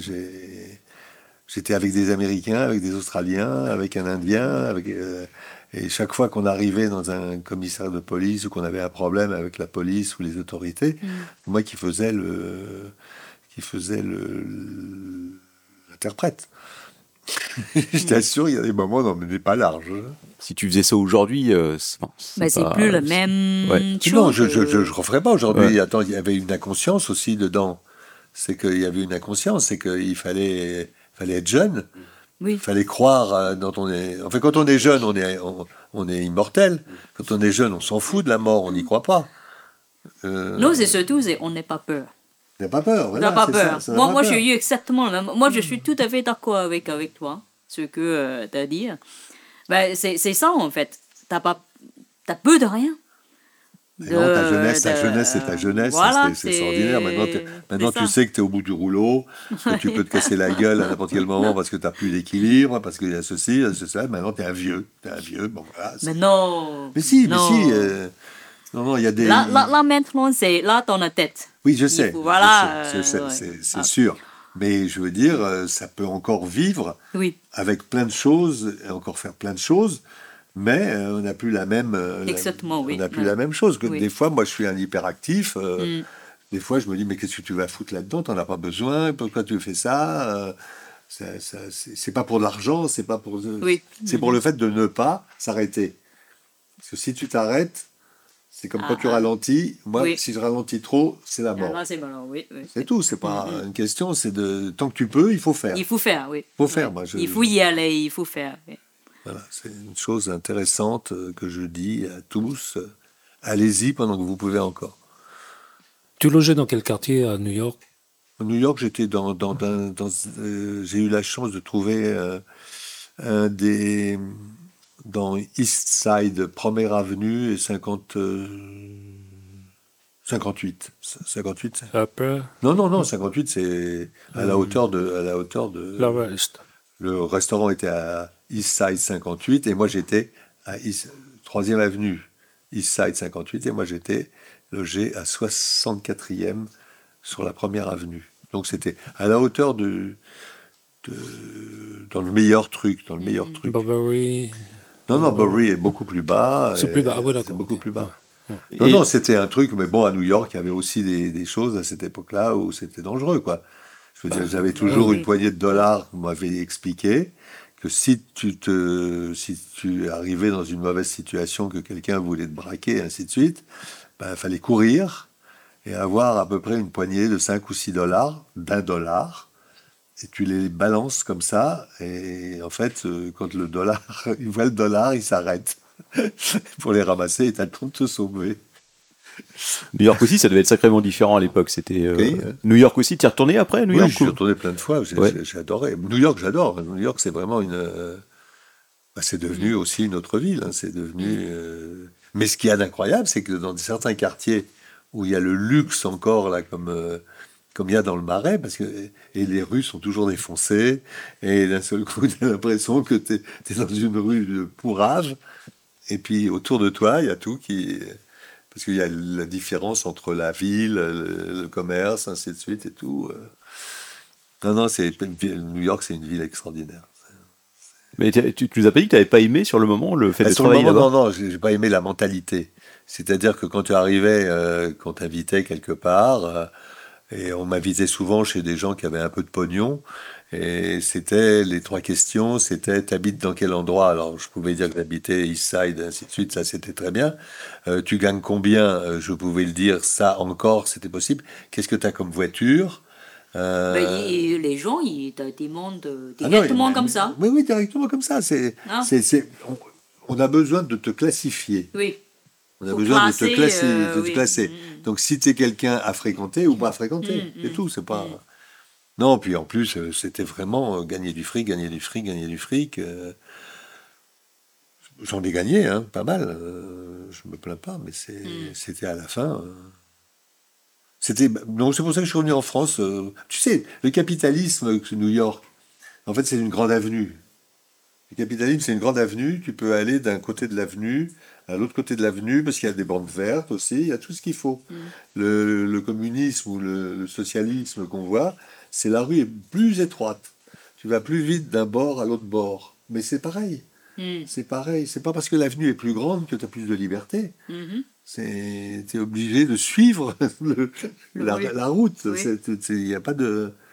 Non, puis bon, euh, moi je me sens bien ici. euh, c'est dans ma Bah nature. oui, c'est- chez toi, quoi. Non, le français, c'est la France, c'est un truc, c'est un pays extrêmement riche. euh, Mm. c'est incroyable, on fait n'importe quoi, mais euh, c'est on tue les gens, enfin on tue les gens euh, financièrement, on maintient les pauvres à leur place, euh, les riches sont encore plus riches. euh, c'est vraiment une euh, bon, c'est la France quoi, un pays très riche, la France. Moi, moi, je ne je, je peux, pas- je peux pas comprendre comme fou. hein, mais, euh, la, la France, je n'ai pas le même euh, Oui, mais attends, je veux dire. euh, euh, la background que. oui, oui, voilà. puis en plus, je veux dire, attends, c'est un- on est quand même un pays colonialiste. Oui. On est un pays colonialiste, euh, on, qu'on le veuille ou qu'on ne le veuille pas. On, on a quand même eu des, des territoires dans toutes les parties du monde. Oui. Puis on les a exploités aussi, euh, je veux dire, euh, quand on a besoin des, des- des étrangers, on les fait venir, on les fait travailler, on meuble. On meuble carrément, on a fait venir des gens pour travailler chez Renault parce qu'il n'y avait pas d'ouvriers. On avait un bidonville qui était à Nanterre, mais qui était pour des, des milliers de personnes qui habitaient dans des cabanes en carton. Bah, tout, le- C'est- tout ce qui était le périphérique, euh, bah, les alentours le de- périphérique maintenant, Ouais. mais multiplié par 100. Ouais. C'est- Donc c'est, on avait notre, on avait, bah, c'était ce qui revenait, euh, c'est le boomerang quoi. Maintenant on se plaint, on se plaint, on se plaint, mais attends, je veux dire, on les a bien, on les a bien exploités tous ces gens-là. Et on leur a dit que chez nous c'était mieux. Donc euh, quand on les a fait venir, on regardait d'abord s'ils avaient des bonnes dents et s'ils avaient une santé suffisamment forte pour travailler. Attends, on n'a pas fait de c'est- pas une histoire de bisounours. Hein. Mais là aussi, on est enfin, on sort, le, on- il faudrait que tu regardes des photos, Sharon, de ce que pouvaient être justement tous ces bidonvilles qu'il y avait euh, à Nanterre, entre autres. C'est incroyable. Tu peux pas imaginer comment. euh, c'est une autre image de Paris euh, qu'on a- qu'aujourd'hui. Excusez-moi, c'est où? Bidonville de Nanterre, c'était actuellement, tu vois tout le quartier de la Défense. Là où il y a les tours, où c'est super. Là où il y a les euh, plus grandes voilà. tours maintenant, c'est là où il y avait Donc le plus grand la bidonville. Ouais, en fait, c'était c'était un bidonville. C'est-à-dire qu'en fait, tu avais des gens qui avaient construit des habitations avec des morceaux de bois, des tôles, et qui habitaient là parce que. euh, voilà, c'est une sorte de no man's land, en fait, où. euh, Mhm. C'est après qu'on a fait, les- qu'on a fait les. Juste au même moment, il y avait quand même des nouvelles euh, barres d'habitation pour les Français, les Parisiens qu'on relogeait. Mm. Puis après, on a refait des bars pour reloger les étrangers. Les étrangers qui, en Mm. fait, étaient des, étaient des Français. Quoi. Mm. Bah, si on rentre, dans, si on rentre là-dedans, on va, ça va être un peu C'est dur. comme quoi. les, les cités. Non, non, Oui, c'était c'est- c'est- non, non, c'est- encore autre chose. Non, Il n'y a c'est- rien à voir. non, c'est- c'est- tu vois ce qu'il y a sur le périphérique actuellement du côté de la oui, porte oui, de la chapelle oui, oui. Ben, C'était ça, sur Les camps, euh, kilomètres. ouais, les camps de, bah, les camps que tu as camps, actuellement. Des, camps, Oui. des gens, des gens qui n'avaient pas d'eau, qui n'avaient rien, qui avaient euh, Mm. des familles de 5 ou 6 personnes qui s'entassaient dans des. Mm. euh, Quand il pleuvait, l'hiver, ainsi de suite et Mm. tout. euh, Ce qui faisait une sacrée différence, que du coup, tu habitais dans le marais et en même temps, dans la journée, tu étais à la tour d'argent où tu voyais le luxe le plus, euh, le plus fou Bah. et tu, tu rentrais dans le marais où c'était de la pauvreté et où. euh, Enfin, moi, j'ai- moi j'ai été élevé dans le 16e. En fait, quand ma mère travaillait, ma mère était bonne. euh, donc, c'était un travail où, en fait, euh, elle pouvait être logée, nourrie. Elle avait un gosse, euh, c'était moi, donc théoriquement, euh, pas de père, euh, donc un bâtard. Ce qu'on appelle à l'époque un, un bâtard. Et quand tu es arrivé quelque part, euh, ma mère devait plus ou moins me cacher. J'existais pas. Donc on me mettait là où il y avait une place pour dormir, ainsi de suite. Et en fait, je suis arrivé d'une cave du 16e arrondissement dans le Marais. Parce que vous logez dans une cave? Ah ben, je logeais dans une cave. Parce que la colline du Marais, de, de Passy, ce qui est intéressant, c'est quand tu rentres dans la dans l'immeuble, tu rentres de plein pied euh, avec une très belle entrée. Et puis quand tu vas jusqu'au fond de l'immeuble, comme la colline monte, quand tu ouvres ta fenêtre, tu vois que les jambes et les, et les, les jambes des gens qui passent et la voiture qui se garde devant de chez toi et qui laisse tourner son moteur et ainsi de suite. Ouais, c'est un entresol en fait. un autre sol, voilà, mais ben, très bas. Très bas. Euh, et, et puis, euh, ben, quand tu quand as 18 ans et que tu as un peu de moyens, tu te dis, je vais acheter. Et la première fois que tu arrives dans un truc, même aussi, aussi pauvre qu'était le marais, pour moi, c'était incroyable, c'était la liberté. je veux dire. Donc, je, quittais pire pour aller mieux. Alors que c'était encore quelque chose de... Et puis, je suis resté là 62 ans, et puis voilà. Et quand, quand euh, est-ce que et comment euh, le marais gay est, est arrivé? Ça n'a pas toujours été. Ah non. euh, ça date de quand ça? Ça date, ça date aussi des années 70. C'est par Parce l'arrivée qu'enfin, d'un oui, enfin, un si, on, bar si on veut ou- parler, si on veut parler de, de la gaétitude à Paris, chaque arrondissement avait deux ou trois établissements qui étaient gays. Donc en- à l'époque, on ne se déplaçait pas comme maintenant. Donc on avait toujours un bar gay de proximité. Euh, dans, tout- dans tous les arrondissements. Il y en avait plus à Saint-Germain-des-Prés, il y en avait plus à tel endroit, mais il y en avait partout. Euh, il y avait les squares à l'époque, euh, il y avait euh, les Tuileries, qui était un grand centre de ralliement, il y avait l'esplanade des Invalides, il y avait le pied de la Tour Eiffel, il y avait... euh, en fait, quand on était gay à cette époque-là et qu'on avait un moyen de locomotion, on faisait le circuit.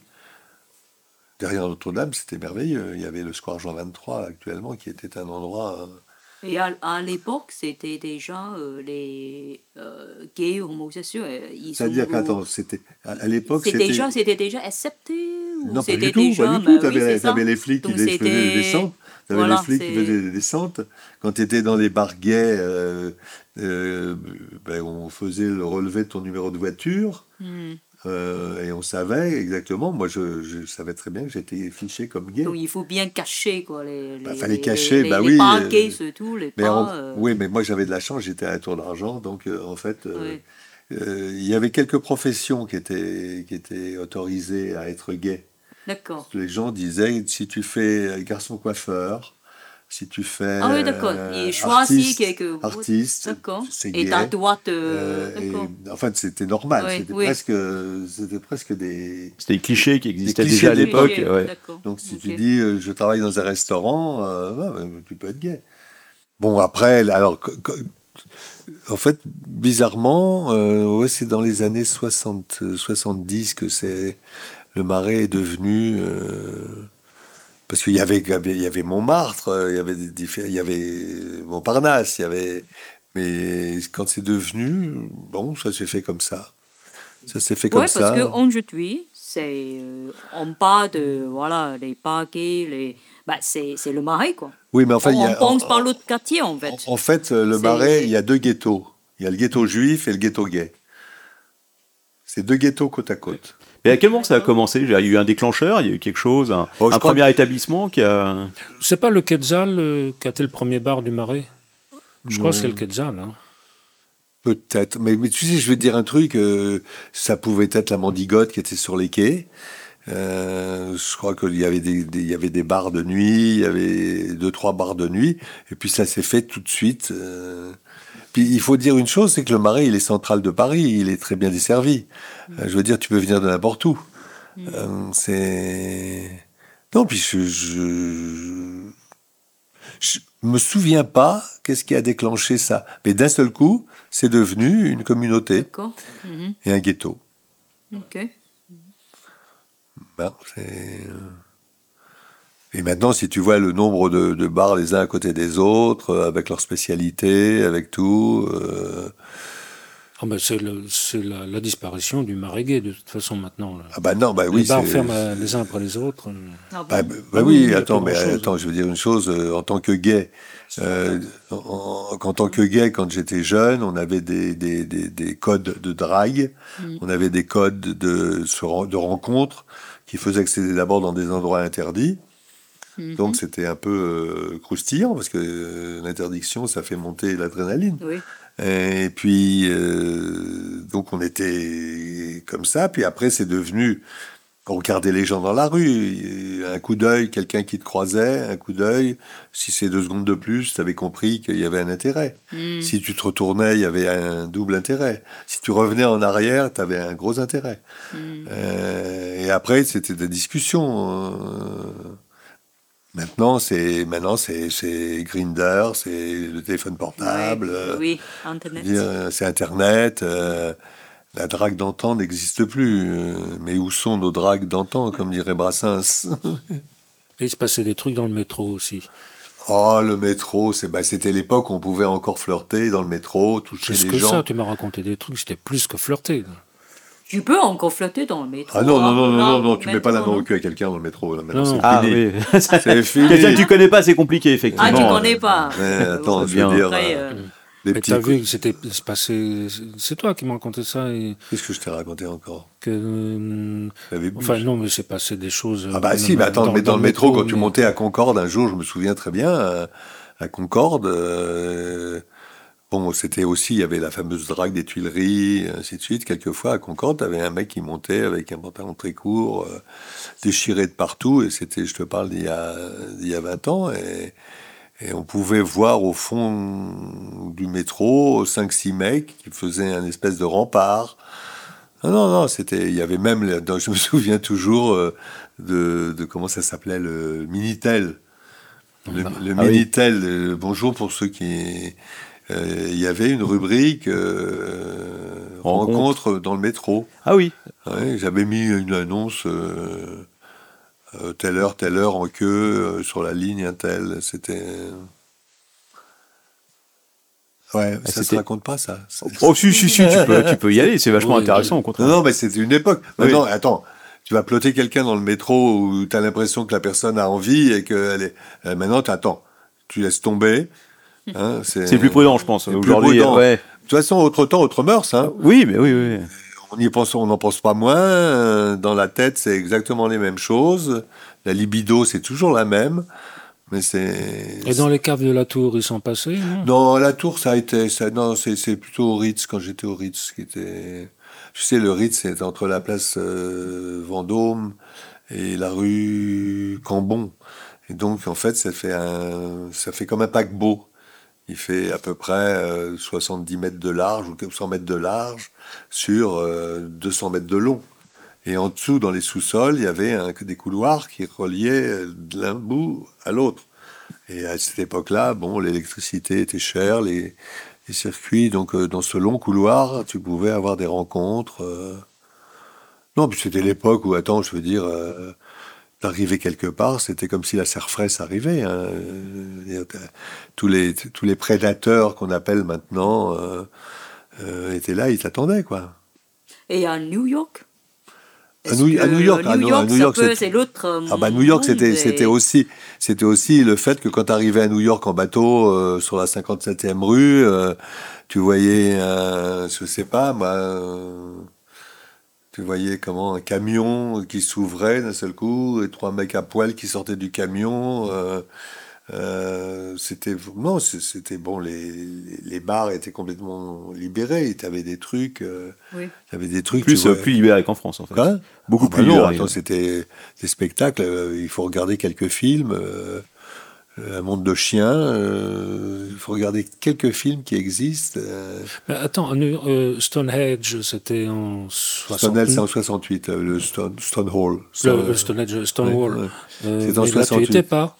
Bah, si, j'étais là, mais moi, personnellement, j'étais, j'avais pas mes papiers. On m'avait bien dit de ne pas me faire de, de pas me mettre dans des situations qui pourraient Ah, être. on- C'était pas en tant que PD qu'on m'a dit ça. On m'a dit ça en tant que t'as pas tes papiers, fais pas le con, euh, Ouais. reste dans les reste dans les clous, quoi. Hmm. Et j'y suis pas allé parce qu'en fait, j'étais pas dans les milieux, j'étais pas dans les milieux gays.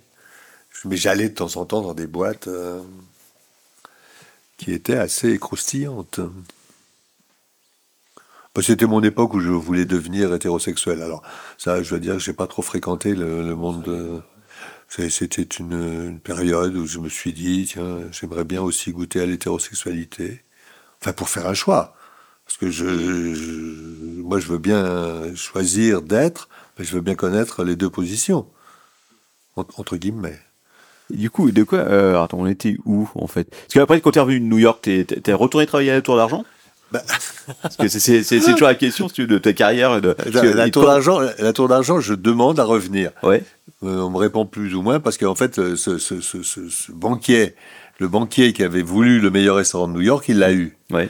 Et une fois qu'il l'a eu, en fait, il, est, il a réussi à dépenser, euh, je sais pas, un nombre de millions de dollars pour avoir le meilleur restaurant de New York.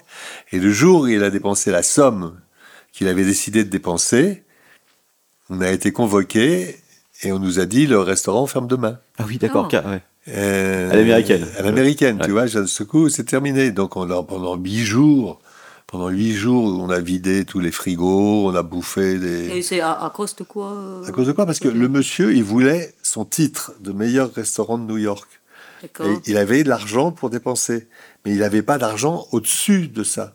Quand vous prenez le chef du France, euh, les meilleurs, ainsi de suite, que vous les payez, vous leur donnez tout, euh, vous les invitez euh, par avion, vous leur donnez un hôtel où vous habitez, ainsi de suite, c'est tout. Mais ça coûte une fortune. Oui. Et puis, euh, on est aux États-Unis, euh, on est, euh, on est obligé de se, se- se- se- se- On fait partie de- des syndicats. Mm. Moi, les syndicats, j'avais jamais connus avant d'aller aux États-Unis. Donc, euh, et le jour où on te dit c'est fini, euh, c'est fini, t'as même pas discuté. C'est, Ouais. c'est ça qui est bien. Et je suis revenu à Tour d'Argent et en fait, euh, je devais reprendre ma place de chef sommelier qui avait été pris par un copain à moi. Et là, le patron m'a fait un espèce de numéro que j'ai pas du tout apprécié. Euh, il me dira, tu reprendras ta place. Pendant six mois, vous allez travailler en binôme. Et dans six mois, tu reprends ta place. Je voyais un peu le bordel dans lequel on allait entrer, euh, surtout quand la personne que tu connais est un ami. Oui. Et je lui ai dit, bon, écoutez, moi j'ai besoin de deux deux mois là, de prendre des vacances après les États-Unis pour Mhm. Euh, trois mois. Je lui ai demandé, il m'a dit d'accord. Et je lui ai dit, puis vous me, vous me réembauchez. Il m'a envoyé ma lettre d'embauche, ainsi de suite. Et puis le lendemain, je lui ai envoyé ma démission qui correspondait aux trois mois. Et j'ai dit, non, je crois que c'est terminé. Et là, j'ai changé de, j'ai changé de, de métier. Et après, c'est le théâtre. Non, le- la- entre le théâtre et. bah, de toute façon, la- le restaurant, c'est du théâtre. hein. Hmm. C'est du théâtre. Oui. Après, je suis rentré chez Fauchon pendant Ah, la ok. place de la Madeleine. Et Fauchon, c'est aussi du théâtre, euh, avec les mêmes acteurs. avec Mm. les...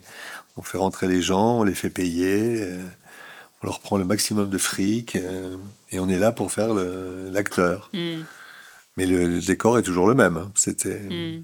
Non, c'était. Donc, je suis resté de, de, de 71 à 83 chez Fauchon. Oui, c'est pendant quand même 12 ans, euh, 12 années de. C'est Ah oui, hein. oui, oui, Ouais. c'est- euh, je, je- j'ai trouvé euh, quand même, là, chez Fauchon, j'avais toutes mes soirées de libre, je gagnais rien. C'était, en fait, c'était des exploiteurs. Euh, comme on fait avec tout le monde. euh, c'est tes certificats, tu vois, c'est- des références que tu as dans ton.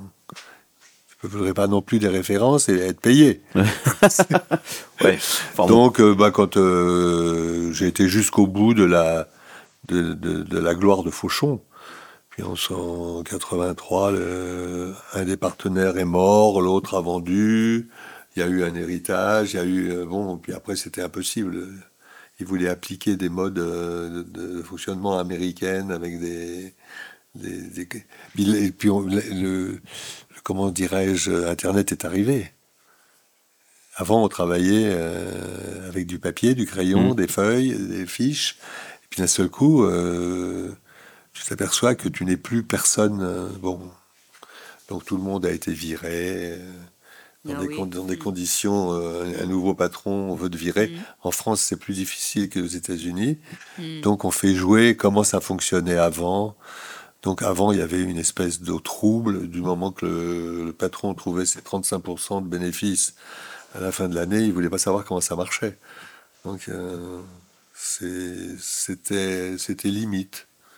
Donc à ce moment-là, tu as des gens de la police qui arrivent, euh, des gens qui sont mis à la porte, des procès entre. euh, et puis, malheureusement, ce jour-là, je m'étais retrouvé euh, représentant syndical des, des cadres. Et d'un seul coup, euh, on le, le- comment s'appelle celui qui instruisait un- le, le juge d'instruction me reçoit, il me dit mais comment ça se passait? J'ai dit bah ça se passait comme ça, ça se passait comme ça. Il y avait une certaine liberté. Moi, je n'avais pas à surveiller les autres, les autres n'avaient pas à me surveiller. euh, chacun faisait son boulot comme il le pensait le faire.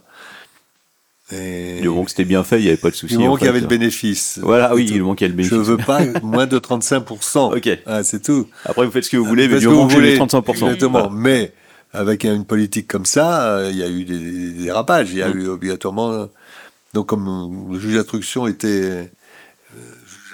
Qui était là et qui me dit Mais attendez, vous vous rendez compte de ce que vous êtes en train de dire? Je lui dis Mais oui, je suis en train de dire ce qui se passe et ce qui se passait. Je lui dis De toute façon, euh, dans six mois, c'est moi qui serai à la place. euh, vous pourrez demander, euh, je serai à la place des gens. Et ça n'a pas loupé.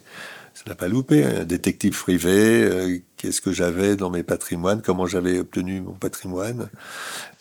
Ça, c'était très très bien. C'était des nouvelles techniques que je connaissais absolument pas. Bon, puis je suis sorti, ça va. Oui, bien sûr. Et donc c'est après ça que tu que tu t'es lancé dans le théâtre ou euh, C'est-à-dire que j'ai rencontré mon copain euh, à ce moment-là, on est en 81, 82, ouais c'est ça, euh, donc 83 je... Puis voilà, je, je- je quitte Fauchon et je rencontre sur ces fêtes un ami qui fait du théâtre. Il s'appelle Jérôme. Et il est metteur en scène et bon je l'aide comme j'ai dit peut-être tout à l'heure. Est-ce qu'il était assistant de, de régie à ce moment-là? Il était assistant de régie, comme beaucoup faisaient à l'époque des jeunes qui travaillaient beaucoup avec régie. Mais non, non, c'était quelqu'un de très, de quelqu'un de très très brillant. euh. Seulement, le, au bout de quelques années, le SIDA est arrivé. Il est mort en 86. Il avait 30 ans. Voilà, ça- Et donc, je l'ai accompagné. Et comme à l'époque, on était quand même euh, un petit groupe de quatre. On avait formé une espèce de, de carteron où en fait on était, euh, bah, on était amants les uns les autres.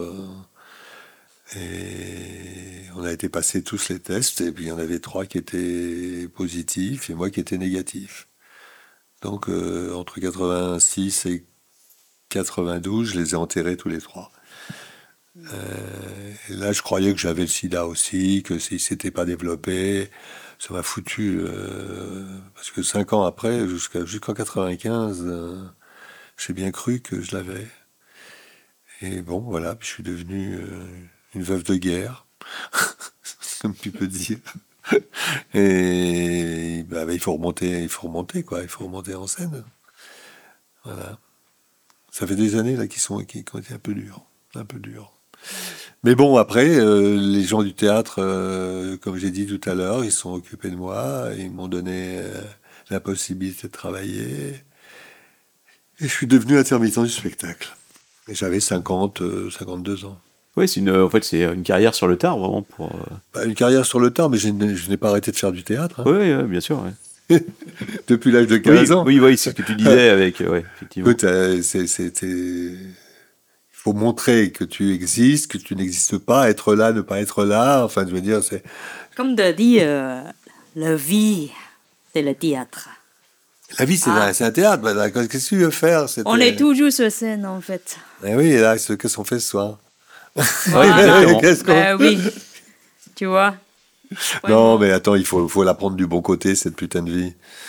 C'est clair. Il faut la prendre du bon côté, il faut être positif, il faut dire que, attends, tant que t'es pas crevé, t'as encore un espoir. Non, mais oui, oui, oui.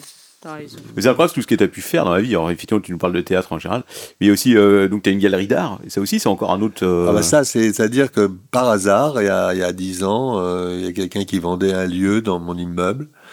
Et j'ai eu, le, le- quand j'ai vu le monsieur qui vendait et qui avait l'agent immobilier à côté de lui, j'ai dit j'achète.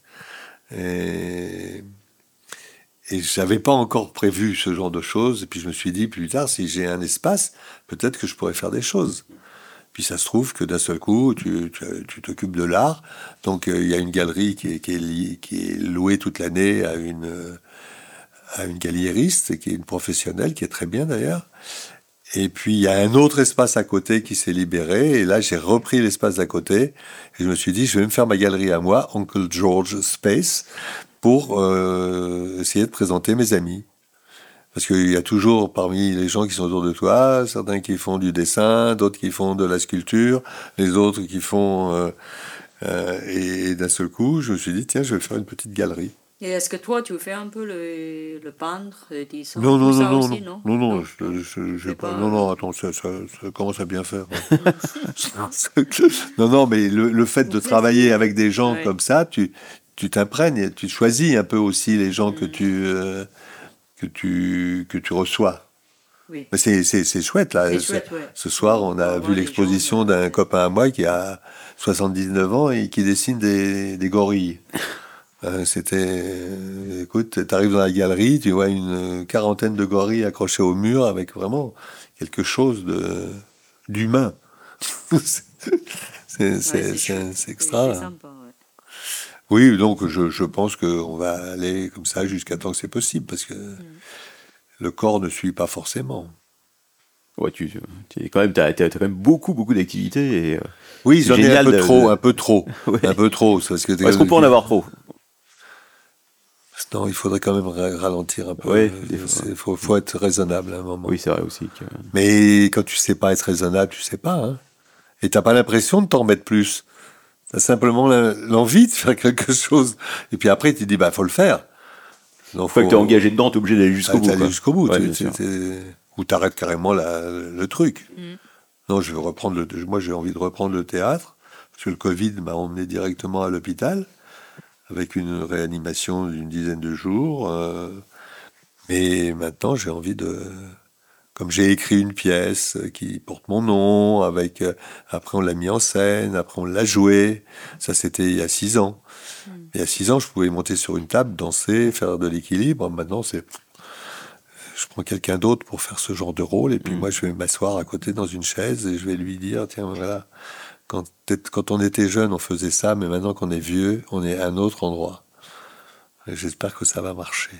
Et on va pas le faire dans le dans, dans, du système de dans du système de théâtre traditionnel. On va le faire en marge, c'est-à-dire on va prendre un lieu qui m'appartient, on va travailler dedans, on va recevoir les gens, les gens paieront ce qu'ils veulent.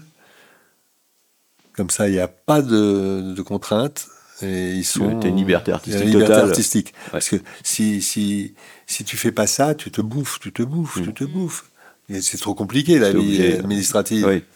Trop T'es obligé de faire des compromis entre. des euh, compromis. Les seuls coups de te dire, j'en ai fait deux fois pour monter le spectacle. Mm. Ça m'a coûté une fortune.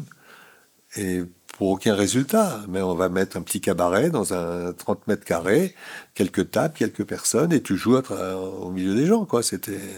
Tu peux même jouer dans un appartement si tu veux. C'est chez vous là. voilà. Je sais pas si le lieu se prêterait très bien à du théâtre, mais euh, écoute. Non, mais non, mais voilà, oui, il faut il faut être indépendant. Oui. L'indépendance, c'est une chose. euh, Tu sais, j'ai vite compris quand j'étais jeune, moi. Avec ce que faisait ma mère, les gens qu'on fréquentait, et quand tu vois la Tour d'Argent à 15 ans, et quand tu vois le Ritz, ainsi de suite, et que tu vois la Munificence, là, tu as compris. Tu dis, si tu veux être libre, il faut avoir du pognon. C'est vulgaire, mais c'est la seule chose. La liberté, c'est la- l'argent, c'est une partie de la liberté. Si tu sais l'utiliser. Oui, bien sûr, oui. Parce que Pas attends, pour. euh, moi, j'ai- une fois que j'ai une fois que j'ai eu mon quota, Mm. j'ai dit j'arrête. Et là maintenant, je gagne plus d'argent, Mais tu peux faire ce que tu veux. mais je peux faire ce que je veux et je peux le dépenser avant de mourir. Mm. C'est ça qui est important. Voilà. Bon, j'ai- je, m'en- je me, je- je me laisse aller. non, non, mais c'est pour ça qu'il faut. Mais justement, tu vas racheter l'appartement qui est dans son jus, l'appartement des années 40. Là. Ouais, ouais, ouais, ouais. Je, je, Je me l'ai fait visiter une fois, c'est Ouais. hallucinant. Tu rentres dans un avait appartement qui est pas très grand, mais pas petit quand même. trois pièces quand même. Ouais, ouais. C'est dans le marais ou- 50 oui, dans le marais, justement. Et Attends. qui n'a 50 ans de poussière bougé depuis et les qui, années et qui 40. n'avait jamais. Il n'y a, pas l'eau à l'intérieur. Ok. Les gens mais, vivaient encore il y a 50 ans avec l'eau sur le palier. mais il n'a pas été habité depuis 50 ans Il ou, n'a euh, pas été habité depuis 50 Ah ans. oui, d'accord, donc il la était personne- fermé. Et la personne qui était propriétaire, qui était la fille de la, de la dame, euh, qui disait, je lui dis, mais euh, attends, euh, tu peux me vendre l'appartement, ta mère est morte, ainsi de suite. Euh, Je lui dis, elle dit, c'est mon musée personnel. Là aussi, elle avait la liberté. Oui. C'est mon musée personnel et Tout je ne le pas vendrai pas parce que euh, si je vendais l'appartement, j'aurais l'impression de tuer ma mère une deuxième fois, comme si elle l'avait tué une première fois. Oui. et c'était et ben ça y est, je, Ah oui, je l'achète la semaine euh, prochaine. Ah oui, Voilà. parce qu'il y a encore le- la grosse boîte avec le, le charbon dedans. Ah oui, il y avait, il y avait il y tout dedans, tout. il y avait tout C'est un dedans. décor. hein. Un Ouais. décor, mais avec ce que tu dis, quand tu rentrais, il fallait mettre le masque, non pas à cause du Covid, mais à cause de la poussière. Parce que dès que tu rentrais dedans, tu levais une poussière qui était. euh, Qui la, volait, la envolait, suie, euh, la, la suie, euh, c'était, tu pouvais rien toucher. Mais il y avait, il y avait encore les meubles dedans et tout. Comme oui, il y euh, avait tous c'était- les meubles, le lit. euh, Et t'as dû retrouver des trucs incroyables, non? Parce que euh, j'imagine euh, un appartement. Non, non, tu sais, c'était des gens simples. C'était. D'accord, oui, c'était pas. un- Écoute, ils- n'avaient pas mis l'eau. Oui, oui, évidemment. oui. Ils étaient propriétaires. En plus, euh, la- cette fille euh, qui était donc, euh, elle a eu le hasard de trouver un, un millionnaire, un millionnaire, et elle est partie de chez elle, de ce bordel de, insalubre. Elle est partie de chez elle pour vivre euh, dans les Paradors en Espagne tout l'hiver, un hôtel, une, un, un appartement dans, dans le 15e avec la vue sur la Tour Eiffel. Son mari est mort, il lui a laissé 7 millions d'euros. euh, De quoi, de quoi, de quoi payer euh, Non, non, mais elle était, elle était Ouais. déjà euh, cuite par l'alcool. euh, Ah oui. donc, euh, c'était. Elle était, elle était incroyable. ce- ce- Moi, les personnages que j'ai rencontrés, je peux te dire. Ouais, c'est ce que j'allais te dire, c'est que dans le, enfin dans le Marais surtout, nous, euh, enfin, moi je, je travaille plus beaucoup en ce moment à Saint-Paul, mais euh, rien que là, tous les clients qu'on peut rencontrer, c'est des, personnages incroyables des fois. On avait, euh, je sais pas si elle se mettrait qu'elle vienne encore, on avait croisé une, une dame qui était, euh, qui était née dans le Marais, qui avait habité, qui habitait toujours dans le même appartement, et elle avait au moins 90 ans, je pense, quand il y a quelques années. euh, quand elle nous avait parlé de ça, et effectivement, elle avait vécu toute sa vie dans le même appartement en fait. Ses parents habitaient là, est née ici, et puis elle avait continué. euh, Ah non, c'est extraordinaire. Moi, je suis en train d'écrire un, un petit euh, nouvelle qui s'appelle Le cas de Jarente, puisque j'habite rue de Jarente. Et je reprends tous les gens que j'ai connus en arrivant en 60, toutes les impressions que j'ai eues, tous les gens à qui j'ai acheté les, euh, les, les, les- Les appartements. C'est c'est pas les appartements, c'est des, c'est des- des- même pas des studios, c'est des chambres. Et comme c'était rien, j'ai acheté les gens avec, comme je disais tout à l'heure. Et donc euh, là, j'essaye d'écrire ça parce que je trouve que c'est un témoignage euh, avec ce qui s'y passait, c'est-à-dire un macro avec sa pute, euh, avec euh, une femme qui habitait là depuis euh, 1930, et les gens en 1960 euh, l'appelaient la boche du troisième. Et d'un seul coup, euh, quand tu apprends pourquoi on l'appelait la boche du troisième, parce que pendant la guerre, elle a, reçu euh, chez elle, elle a reçu des mecs de la Wehrmacht. Et en fait, euh, quand tu lui poses la question à elle, si tu deviens son amie, si tu la fais parler, bah oui, elle est alsacienne et elle a son neveu qui est venu avec cinq copains qui étaient des malgré nous, tous alsaciens avec l'uniforme de la Wehrmacht. Ouais. Et elle est devenue la boche du troisième. Et 30 ans après, c'était encore. euh, ça. C'est-à-dire que, non, 15 ans après. Enfin, 15 ans après, oui. 15 ans après, c'était encore la boche du troisième. Mm. C'était. Oui, t'as dû, enfin, dû connaître des histoires incroyables. Et puis une fois que les, les choses, les choses te, te collent à la peau. euh, Non, non, mais c'était, c'était super. Moi, j'ai fait le con là dans, dans, cette, dans cet immeuble. Je suis arrivé comme un petit con euh, avec de l'argent, avec, euh, je pouvais faire ce que je voulais. Et puis là, la libération, quoi. Tu vois, la libération. Mais bon, maintenant, quand j'entends les gens faire du bruit. euh, ça m'emmerde un peu, mais bon, il faut que je pense à ça. musique. La musique, oui. euh, Ouais, attends, on jouait ouais. du clairon. On jouait Ah, du du- clairon, parce que... euh, C'est un instrument, effectivement, qui est pas forcément pratique. Euh. Oui, et surtout, et ensuite, quand tu avais une, une, une Allemande qui venait et qui était euh, et qui chantait du Wagner à 3 heures du matin, effectivement, c'était pas du tout. euh, C'était pas bien reçu. Non, pas dans ce quartier. Mais bon, à l'époque, quand tu voulais aller aux toilettes, il fallait avoir une bougie ou une lampe électrique quand elle marchait. Tu vois, je veux dire, il fallait partir avec son matériel et revenir. C'était. Oui, t'es t'es pas arrivé dans un appartement avec tout le confort. Et... Non, non, non, non. Le, le confort, tu l'as mis tout doucement, ainsi de suite. Soit 62 ans après, donc ça va. c'est- et- Bon, je vais vous ennuyer, moi, à la fin avec mes Ah bah non, pas du tout, au contraire. C'est passionnant. très C'est- intéressant, c'est passionnant. Non, non, en tout cas, je peux te dire que je prends beaucoup de plaisir à écrire maintenant. Et je prends beaucoup de plaisir à savoir que en septembre 23, je reprends un spectacle. Toujours sur le même truc. Et c'est quoi le, le thème du Bah, spectacle le du coup? thème, c'est- c'est c'est ma vie euh, en tant que vieux et ma vie jouée par quelqu'un de plus jeune. C'est tout. Il faut parler de la vieillesse aussi maintenant. Il faut parler de la vieillesse. J'ai d'ailleurs décidé le 18 décembre, mais je n'invite personne. hein. Euh, c'est déjà réservé. Je fais un, un thé dansant thérapeutique pour les octogénaires. Ok. Voilà, c'est simplement tous mes copains qui ont eu 80 ans, et puis euh, les gens qui vont les accompagner aussi, parce qu'en fait... euh, et donc on fait une petite fête euh, sous une banderole de manif qui s'appelle Le même âge pour tous. C'est beau.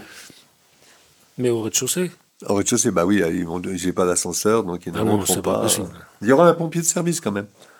Et un défibrillateur. Voilà. Ben, c'est c'est passionnant tout ça. Je sais pas si. euh, Ouais, c'est si- si- ouais, c'est. Surtout pour moi, en fait, moi, je, comme je dis, je ne connais pas. euh, Il y a plein d'histoires Paris, euh, Marais, tout ça. Chaque quartier a son histoire. C'est vrai que le Marais a une histoire qui est toute particulière. Et euh, Parce qu'à Paris, il y a quand même 20 arrondissements. C'est ça? C'est toujours. ouais, alors, au euh, début, au début, c'était pas les dont 20 on parle- arrondissements. Au début, Paris était plus petit. Ça s'est agrandi peu à peu. Les 20 Bon, arrondissements, je sais pas de quand ça date. que mais je, je connais, hein, au début. Et euh, je sais pas, par exemple, 12e. On est toujours 12e. 12e, qu'est-ce qu'on. Qu'est-ce qu'on peut raconter? On a déjà. Il n'y a, a pas autant ça. Ouais, Quand Ah, tu on trouves, tu trouves de des choses, par exemple. c'est- l'autre chose. Par exemple, ici, là où on est, en fait, euh, donc euh, là, on est euh, rue Michel Chal. Tout le quartier, c'était la prison Mazas Ah à la oui, fin des années on a déjà 1800. parlé, En fait, c'était euh, oui, la avant, première oui. prison cellulaire de, de France qui, euh, qui faisait, euh, je sais pas, 5-6 pâtés de maison. C'était la plus grande Mm. prison de France. Et ils l'ont détruite juste avant l'exposition universelle de 80. euh, 6, 90. euh, Ouais, quelque chose comme ça, ouais. Et en fait, tout le quartier, du coup, a été construit, enfin, les 6-7 pâtés de maison ont été construits euh, en l'espace de 3 ans. ouais. Parce qu'il fallait pas que les gens arrivent à la gare de Lyon et arrivent devant une énorme prison qui était absolument. euh, Oui, c'était. On change, on change de tout, mais c'est. Ben, en fait, quand j'étais, à- quand je suis revenu de New York avec un copain, on avait voulu faire un. Ce qui, ce qui existe maintenant, on avait voulu faire un, un petit euh, journal comme si chaque arrondissement était un village. Et en fait, c'était là, là, on était en 70, on avait cette idée-là, et maintenant ça existe parce que tu regardes chez les libraires, tu as premier, deuxième, troisième, quatrième, avec les photos, avec les histoires. euh. Il y a plus, les, petites villes, enfin, je sais pas dans le marais, mais en tout cas, les- la vie de village comme ça, c'est très dur à retrouver encore. Il y a euh, rue Linné, dans le cinquième, donc où là, on a un magasin. Il y a encore, dans cette rue, c'est amusant parce que c'est vraiment une petite rue et tout le monde se connaît. Tous les commerçants se connaissent entre eux. Tout le monde, voilà, suffit qu'il y ait une histoire quelque part, immédiatement, euh, la rumeur va se. C'est vraiment, c'est resté cette Ouais, ambiance ouais. de village qu'on n'a pas du tout ici, par exemple. Ici, euh, Ben non, c'est très rare. c'est un euh, passage, et ouais. puis ça vit la journée, et c'est mort le soir. Ouais, ouais, ouais, tout exactement. Bah, oui, alors, que chez nous, c'est devenu maintenant un truc qui vit à peu près 20 heures sur 24. hein. Ouais. Non, ouais. enfin, oui, disons 16 Ouais. heures sur 24. Ouais, on est- on n'est pas en Espagne quand même. hein. On n'est pas en Espagne, mais quand euh, les gens sortent des boîtes à minuit et demi, une heure du matin, deux heures du matin, ça met quand même une certaine ambiance euh, Hmm. qui n'est pas des meilleurs goûts. hein. Ah ouais Oui, bah après, oui, c'est vrai que c'est un peu. Les gens sortent pas forcément en bon état ou qui. euh, non, mais bon, attends, il faut vivre. Oui, faut vivre. effectivement, Et laisser vivre, surtout. C'est vrai. Sharon est- a disparu du coup. Je- Je crois qu'il avait une disparu petite toux. Oui, oui, oui. Euh, traîne un truc. Ce n'est pas le Covid, heureusement, rassurons-nous. Ah, bon, en tout cas, c'est super d'avoir parlé de tout ça. Je sais pas si on a. Enfin, tout dit non, évidemment, on, on peut pas tout dire, c'est impossible. Est-ce que, est que, Christophe, toi qui connais très bien Georges, est-ce qu'il y a des choses que tu, euh, que tu veux lui demander? Euh, bah, euh, Si, les soins indiscrets, même. non, non, non, non. Euh, Il ose peut-être pas, il y a des choses qui se demandent s'il s'il peut Non, en parler euh, ou pas. Oui, peut-être, euh, mais hum, merde, je me sens dépourvu. Hum, oh non, c'est bizarre. Toi, dépourvu? Bah ouais. Tu Oui. sais, c'est, c'est, c'est un- derrière cette espèce d'impression qu'il donne, hein, je suis désolé de parler des autres, hein, Quoi? euh, c'est un grand timide. Hein, Ah, mais je, je m'en rends compte. Oh bah oui. Ça dépend, ça dépend des moments, il est pas toujours timide.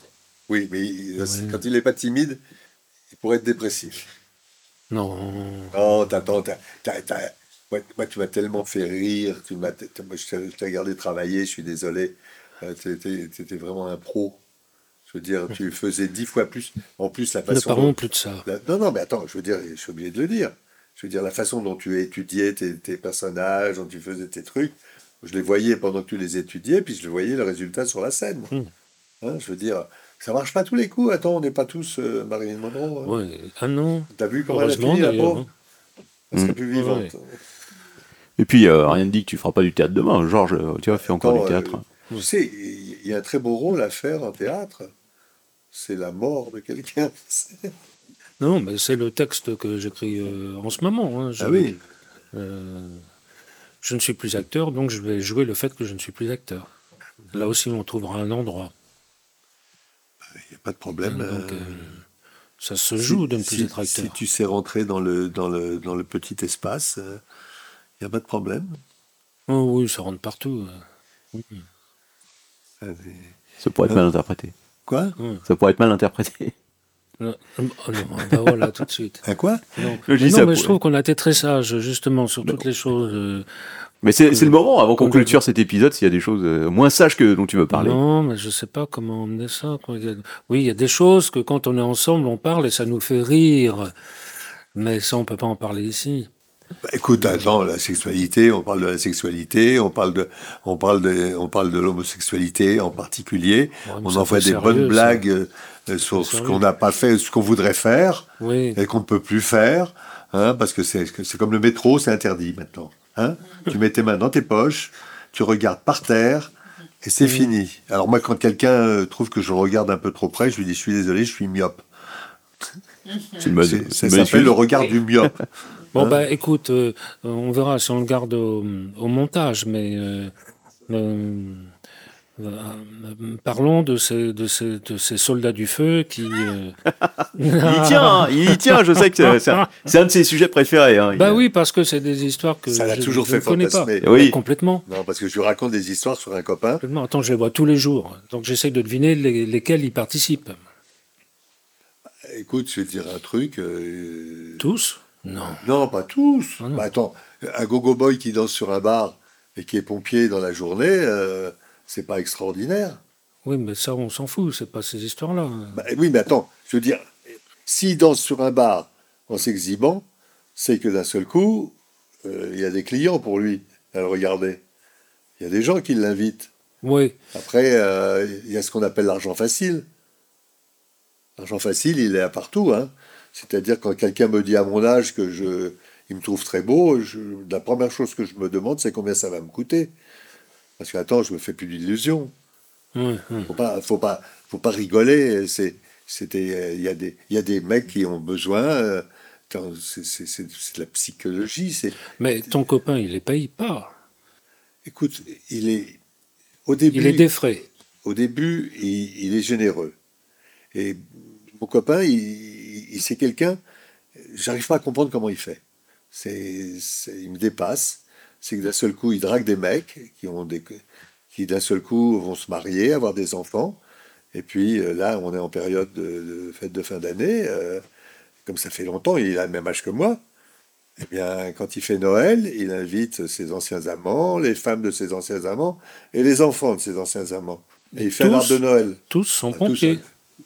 Ils sont pas tous pompiers. T'en as, qui, t'en as un qui était gogo boy, t'en as un qui est brésilien, t'en as un qui est... Mais ils sont pas tous pompiers. euh, Il n'a pas une caserne ni un... Je croyais qu'il avait la caserne chez lui. Bah, il- Non, à la rigueur, il pourrait peut-être faire une voiture de pompier avec euh, le, mat- le matos et tout le monde dedans.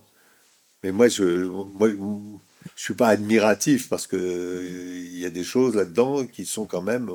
On prend un peu les femmes pour des connes, euh, alors qu'elles sont complètement au courant de tout. Et elles préfèrent peut-être voir leur mari sortir avec un mec que d'aller avec une nana. C'est peut-être plus simple. hein. Hein? Chacun chacun s'y retrouve. Chacun s'y retrouve. Et puis lui, il aime bien les. Lui, ce qui lui plaît, c'est les muscles, euh, la jeunesse. euh. L'uniforme. Quoi? L'uniforme? Ah, L'uniforme aussi. Bah oui, il a même des casques de pompier dans son Ah. appartement. Non, mais c'est c'est du fantasme. C'est moi, il me fait rigoler. Mais il me fait rigoler, mais je je ne sais pas comment il arrive à, à- à construire ça. Et c'est pas sur c'est pas euh, c'est pas une euh, c'est pas quelqu'un que je connais depuis un an. hein. C'est quelqu'un que je connais depuis depuis 25 ans, avec qui j'ai travaillé dans le temps. Bon, je ne veux pas vous raconter ma, ma période hétérosexuelle, parce que sans ça, on ne va pas, en finir, on en aura on, pas. pourra, on pourra faire un autre, un autre- Ah, non, une autre non, émission, non, parce que je pense, je pense qu'il y a tellement, as tellement de choses à raconter qu'on Parce pourrait. que si j'avais eu un enfant de, de l'avortement qui a eu lieu quand j'étais hétérosexuel, il aurait 56 ans aujourd'hui et j'aurais peut-être des petits-enfants. Hmm. Et heureusement que j'ai eu personne, parce que déjà, euh, se vivre soi-même et se supporter soi-même, ça va, mais en plus en fabriquer d'autres, avec tous les problèmes. c'est une autre, c'est une autre charge mentale Ah, qui est à. attends, je veux dire, attends, puis en plus, euh, s'il n'avait pas été. euh, non, non, refiler mes, mes problèmes aux autres, c'est pas la peine. Ce que, ce que tous les parents font? C'est passé. fait, euh, on peut te le dire ce soir. L'avortement, mm, c'est pas passé comme tu le crois. C'est Christophe, c'est ton fils. Non, je non, suis, non, non, je non. suis ton fils. ah, quelle horreur Quelle horreur. Bah, des rétros Non, mais bon, c'est- Papa, c'est toi. yeah. c'est le rôle de tous les parents de passer ces né- névroses à ses enfants, hein, qui, qui les passeront eux-mêmes à leurs enfants, je pense. oui, c'est ça, c'était la, la grande transmission. C'était Ouais. très, très Bah, écoute, sympa. merci beaucoup, c'était c'était passionnant. Honnêtement, je pense qu'on pourrait refaire euh, Ouais, il faut une autre. que- é- Ah, mais, euh, on, prend, on, prend des, pa- on peut prendre des passages. hein, Oui. parce que, euh, Si voilà. tu es d'accord, ça sera un plaisir de te réinviter pour, euh, pour parler d'autres choses, que c'est euh, c'est absolument passionnant, tout à fait. Et voilà donc pour euh, cet enregistrement que nous avons fait avec Tonton Georges que vous avez pu découvrir. Euh, on espère que ça vous a plu, en tout cas. Et euh, peut-être, Sharon, qu'on va continuer sur d'autres sur d'autres d'autres interviews comme ça, d'autres euh, conversations avec des gens qu'on connaît ou qu'on va découvrir. Et laissez-nous des commentaires puisque c'est toujours intéressant d'avoir votre retour de façon à savoir ce que vous en pensez, ce que vous aimeriez euh, voir, si vous aimeriez qu'on invite d'autres personnes, si vous avez des idées même. Vous connaissez un peu notre notre Si, groupe. si vous êtes toujours là, hein, ça, Mais ça, sont ça, nous, ça, ça nous, ça nous euh, motive, euh, voilà. Ouais. euh, pour- Bien sûr. Et on pourrait même peut-être la prochaine fois lire quelques commentaires en direct. Tiens, c'est une bonne idée. Euh, voir, euh, Oui. On fera ça, on fera ça Mm. lors du prochain podcast. Donc euh, voilà, sur ce, on va vous souhaiter euh, donc une bonne année. Bonne année 2023. Ah oui, Oui. bonne année. Bonne année, Oui. voilà. Pour, pour moi, c'est deux fois bonne année. Bonne année le premier, et bonne année chinoise euh, qui vient de finir. Exactement. Voilà. Donc, euh, On vous dit merci en tout cas. Merci. Et à très À très bientôt. bientôt.